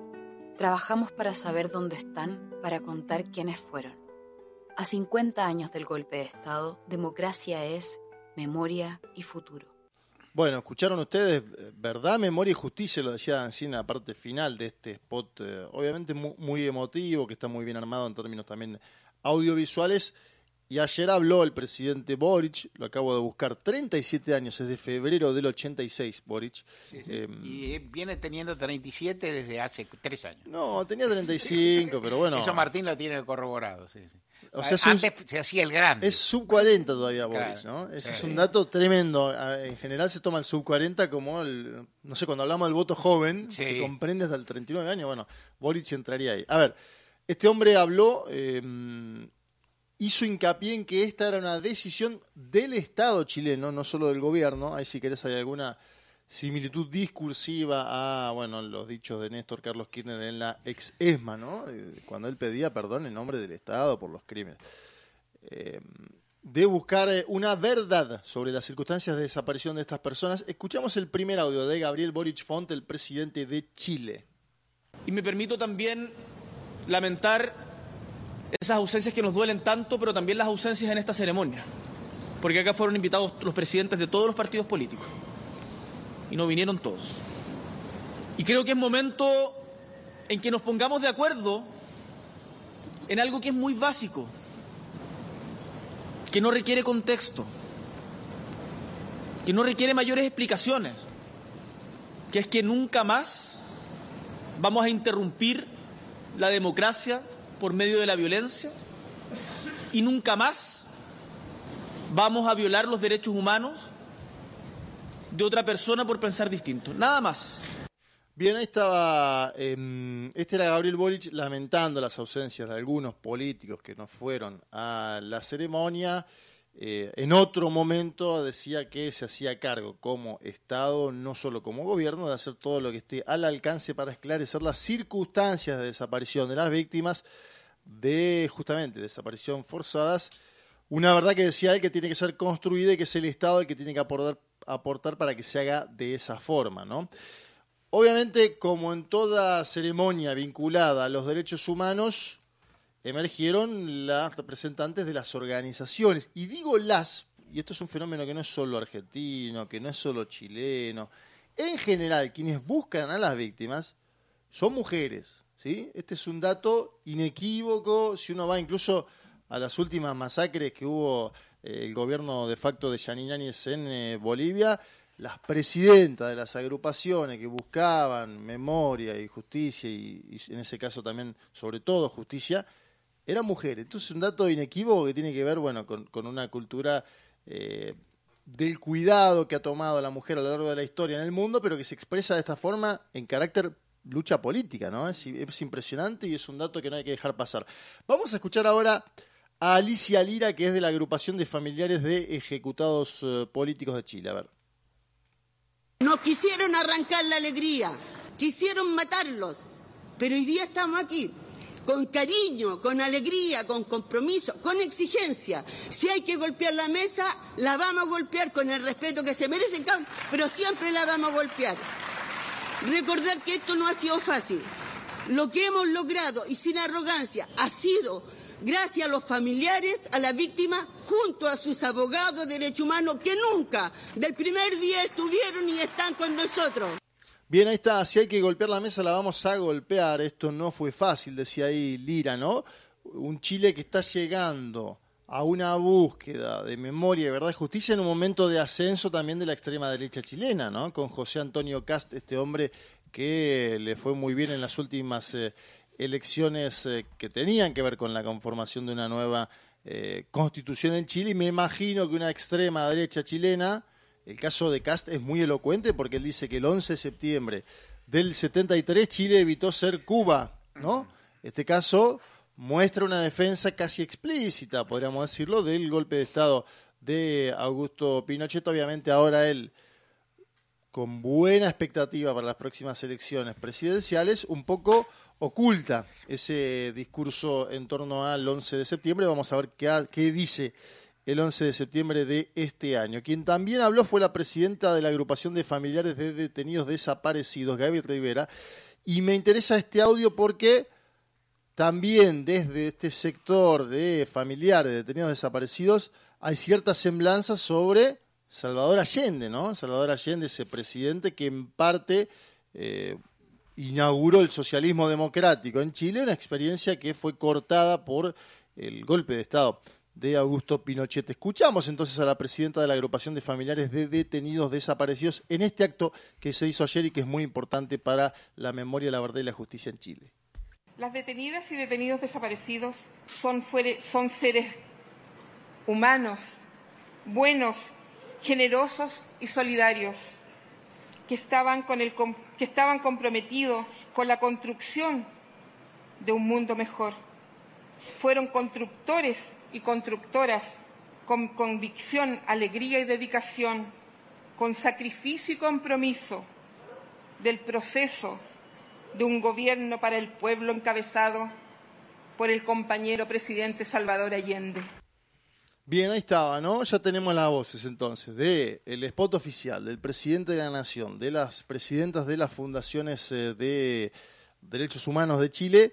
Nos queda un último punto, que es quizás el más espinoso, que tiene que ver con el propio ejército chileno, ¿no? Donde hay una división en base a lo que sucedió en eh, ese país durante el golpe de Estado de Augusto Pinochet, un Pinochet que gozó de cierta popularidad en este lugar, digamos, de, la sociedad hasta, bueno, hasta, hasta los últimos años, podríamos decir, incluso posterior a su muerte, ciertas muertas de algunos sectores del ejército que siguieron apoyando su figura.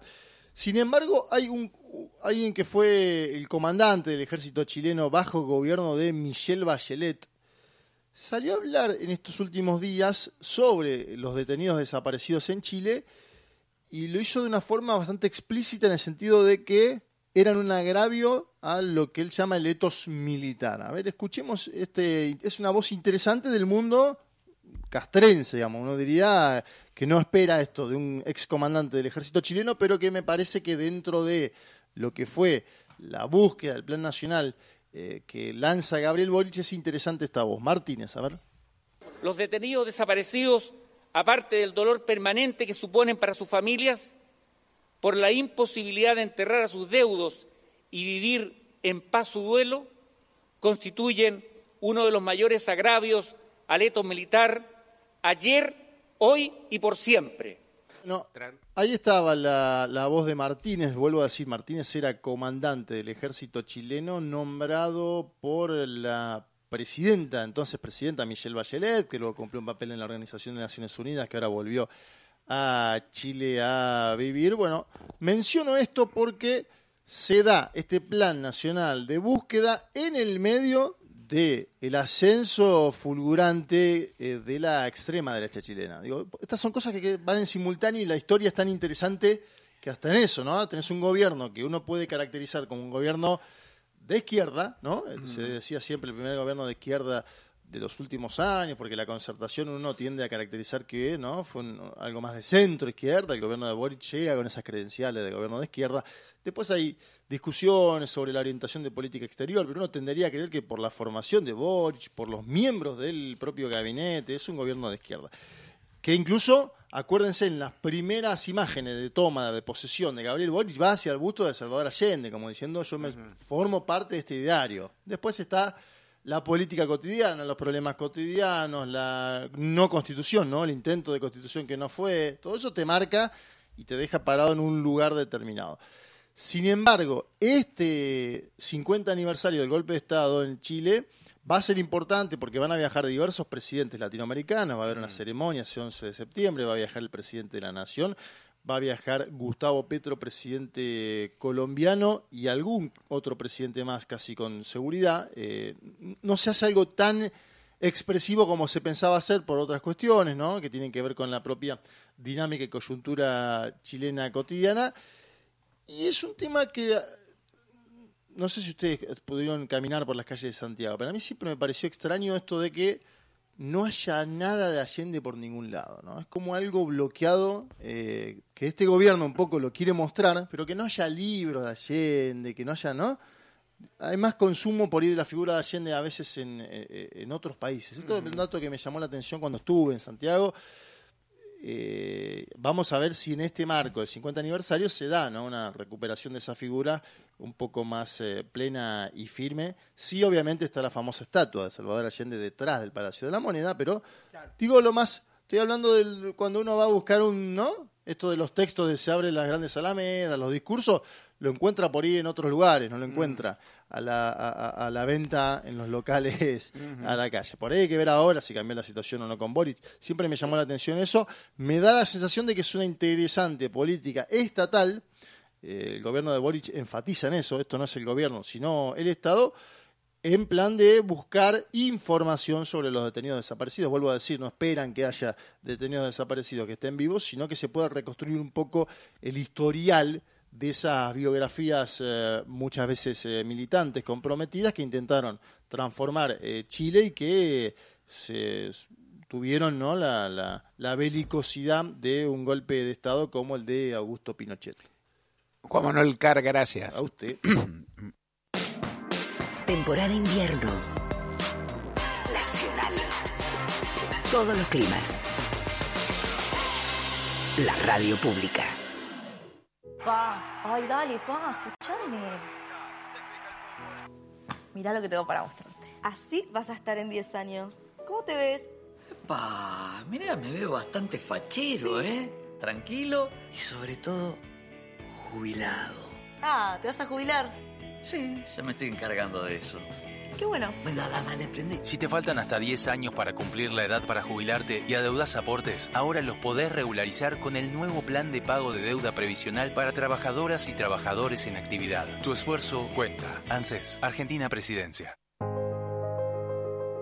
Un gesto tuyo puede cambiar el de muchos. Colecta Nacional Más por Menos. Elegí fraternidad, elegí compartir, elegí promover. Sábado 9 y domingo 10 de septiembre. Colabora en parroquias, capillas y colegios. Para otras formas de donar, www.colectamaspormenos.com.ar o consulta al 011 4394 2065. Sábado 9 y domingo 10 de septiembre. Colecta Nacional Más por Menos. 144, la línea gratuita de contención, información y asesoramiento para mujeres en situación de violencia en sus diferentes formas. 144, en todo el país, los 365 días del año.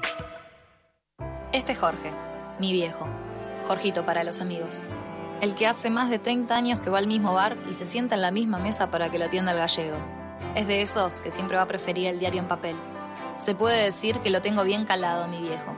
Pero de repente, el tipo me sorprende. Tira una magia y en un gesto de futurismo virtual saca su celular y paga con la aplicación. Grande, viejo. Bienvenido a BNA. Aunque vos le sigas diciendo Banco Nación. Para algunas personas, Banco Nación. Para otras, El Nación. Para todos, BNA. Jueves. Todos los días, Nacional. La radio pública. Todas las tardes, de 15 a 17, gente de a pie, Mario Weinfeld, en la radio pública. Mensaje en nuestro WhatsApp de Ana de Chacabuco. Querido Mario y equipazo, gracias por Amalia González. Y con respecto a la medida que... ¿Rodríguez o González?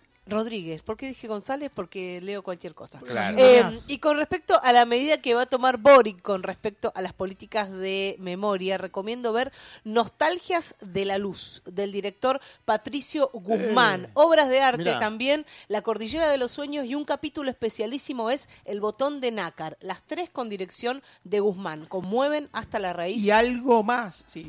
Dice Ana de Chacabuco. Gracias por Ana- dejarme terminar. Sí, perdón, perdón, mi compañera. No, le No. Interrumpió Ana, no importa. Sí, vos, sí. nosotros Esa- somos compañeros. Ana de. Chacabuco. No, agrego a lo que dice Ana, del mismo director, La Batalla de Chile. Ese, esa es muy buena y muy, muy conocida. Largo, pero muy buena. Y Largo Amalia- y filmada en aquel momento. Sí, muy buena. Amalia González es Amalia Yuyito González. Por ahí vino por ahí el Ah, Claro, lapsus, debe ¿no? ser. Y yo, Amalia viste, Yuyito so- González. estoy esperando Sí, a Lorena, Amalia que viene mañana. Estamos esperando dos cuestiones. Vamos a ser serios y rigurosos. Primero, vamos a tratar de hacer un buen informe. Tratar de hacer un informe. Y llegado el caso bueno sobre los 50 años de- de- del golpe de Estado en Chile y la muerte de Salvador Allende. Y eso vamos a charlar. Algo, algo tenemos que hacer. dos vinculado, vinculado más o menos a esto, no vinculado a esto, sino todo tiene que ver con todo. La producción, los operadores, les operadores, que yo tienen que conseguir una versión en castellano de Amalia Rodríguez cantando Fallaste Corazón, un corrido mexicano hermoso, de los temas musicales más bellos que hay, que debe ser tranquilamente de fin de la década del 50 y que es muy, muy lindo y que lo pide como oyente Mario de Palermo. Mario Palermo ¿Para un- cuándo? Porque eh, esta semana están No, cerrados no, los no, pedidos. Mario Palermo lo pide sin fecha, no, no datado. Es raro. Porque Mario Palermo no quiere... Es raro. No, no quiere... Mario es muy sensible, es un poco tímido. Sí, no quiere llamar, por ejemplo. Tendría que llamar desde el lunes que viene. Ajá. O mandar un WhatsApp. Parece que ¿sabes quién va a llamar para pedir esto? la Violeta. Ah, La Violeta va a pedir ese tema. Ah, la Violeta va a pedir ese tema la semana que viene. Violeta la llama, ella llamó una vez, una semana justo que no estaba el Beto, sí. solas, pero va a llamar de nuevo y vamos a ver. Nosotros nos vamos con buena música. Hemos tenido un programa sumamente variado, sumamente surtido, material precioso, creo yo. Y eh, mañana vamos a estar de 3 a 5 el, nuestro programa con su sesgo habitual a la cultura popular, a la música y todo eso. Ni se te ocurra no estar No, mañana con no nosotros. Nos vamos escuchando a Rosalén y Abel Pintos, el pedido de María Inés de Adolfo Suardó, Asuntos Pendientes.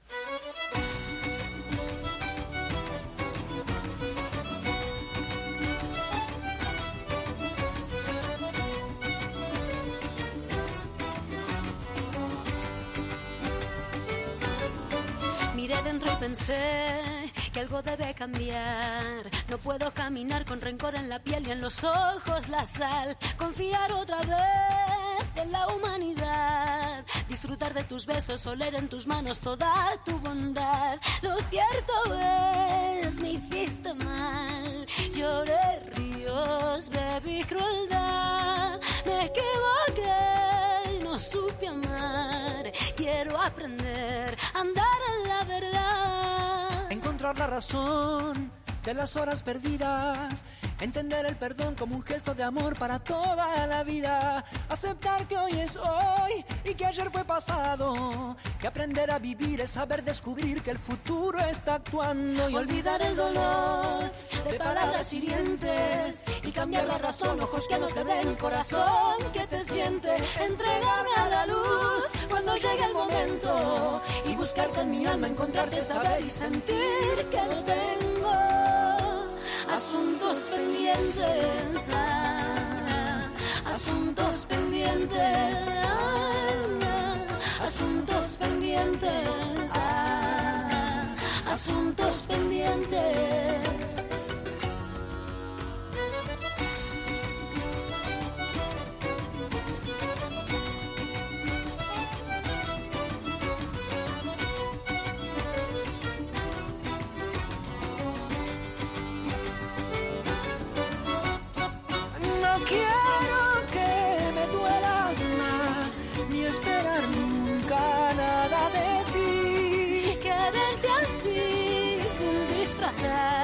Dejando a un lado el mal que viví. Encontrar la razón de las horas perdidas. Entender el perdón como un gesto de amor para toda la vida. Aceptar que hoy es hoy y que ayer fue pasado. Que aprender a vivir es saber descubrir que el futuro está actuando. Y Olvidar el dolor de palabras hirientes y cambiar la razón, ojos que no te ven, corazón que te siente. Entregarme a la luz cuando llega el momento y buscarte en mi alma, encontrarte, saber y sentir que no tengo asuntos pendientes, ah, asuntos pendientes, ah, asuntos pendientes.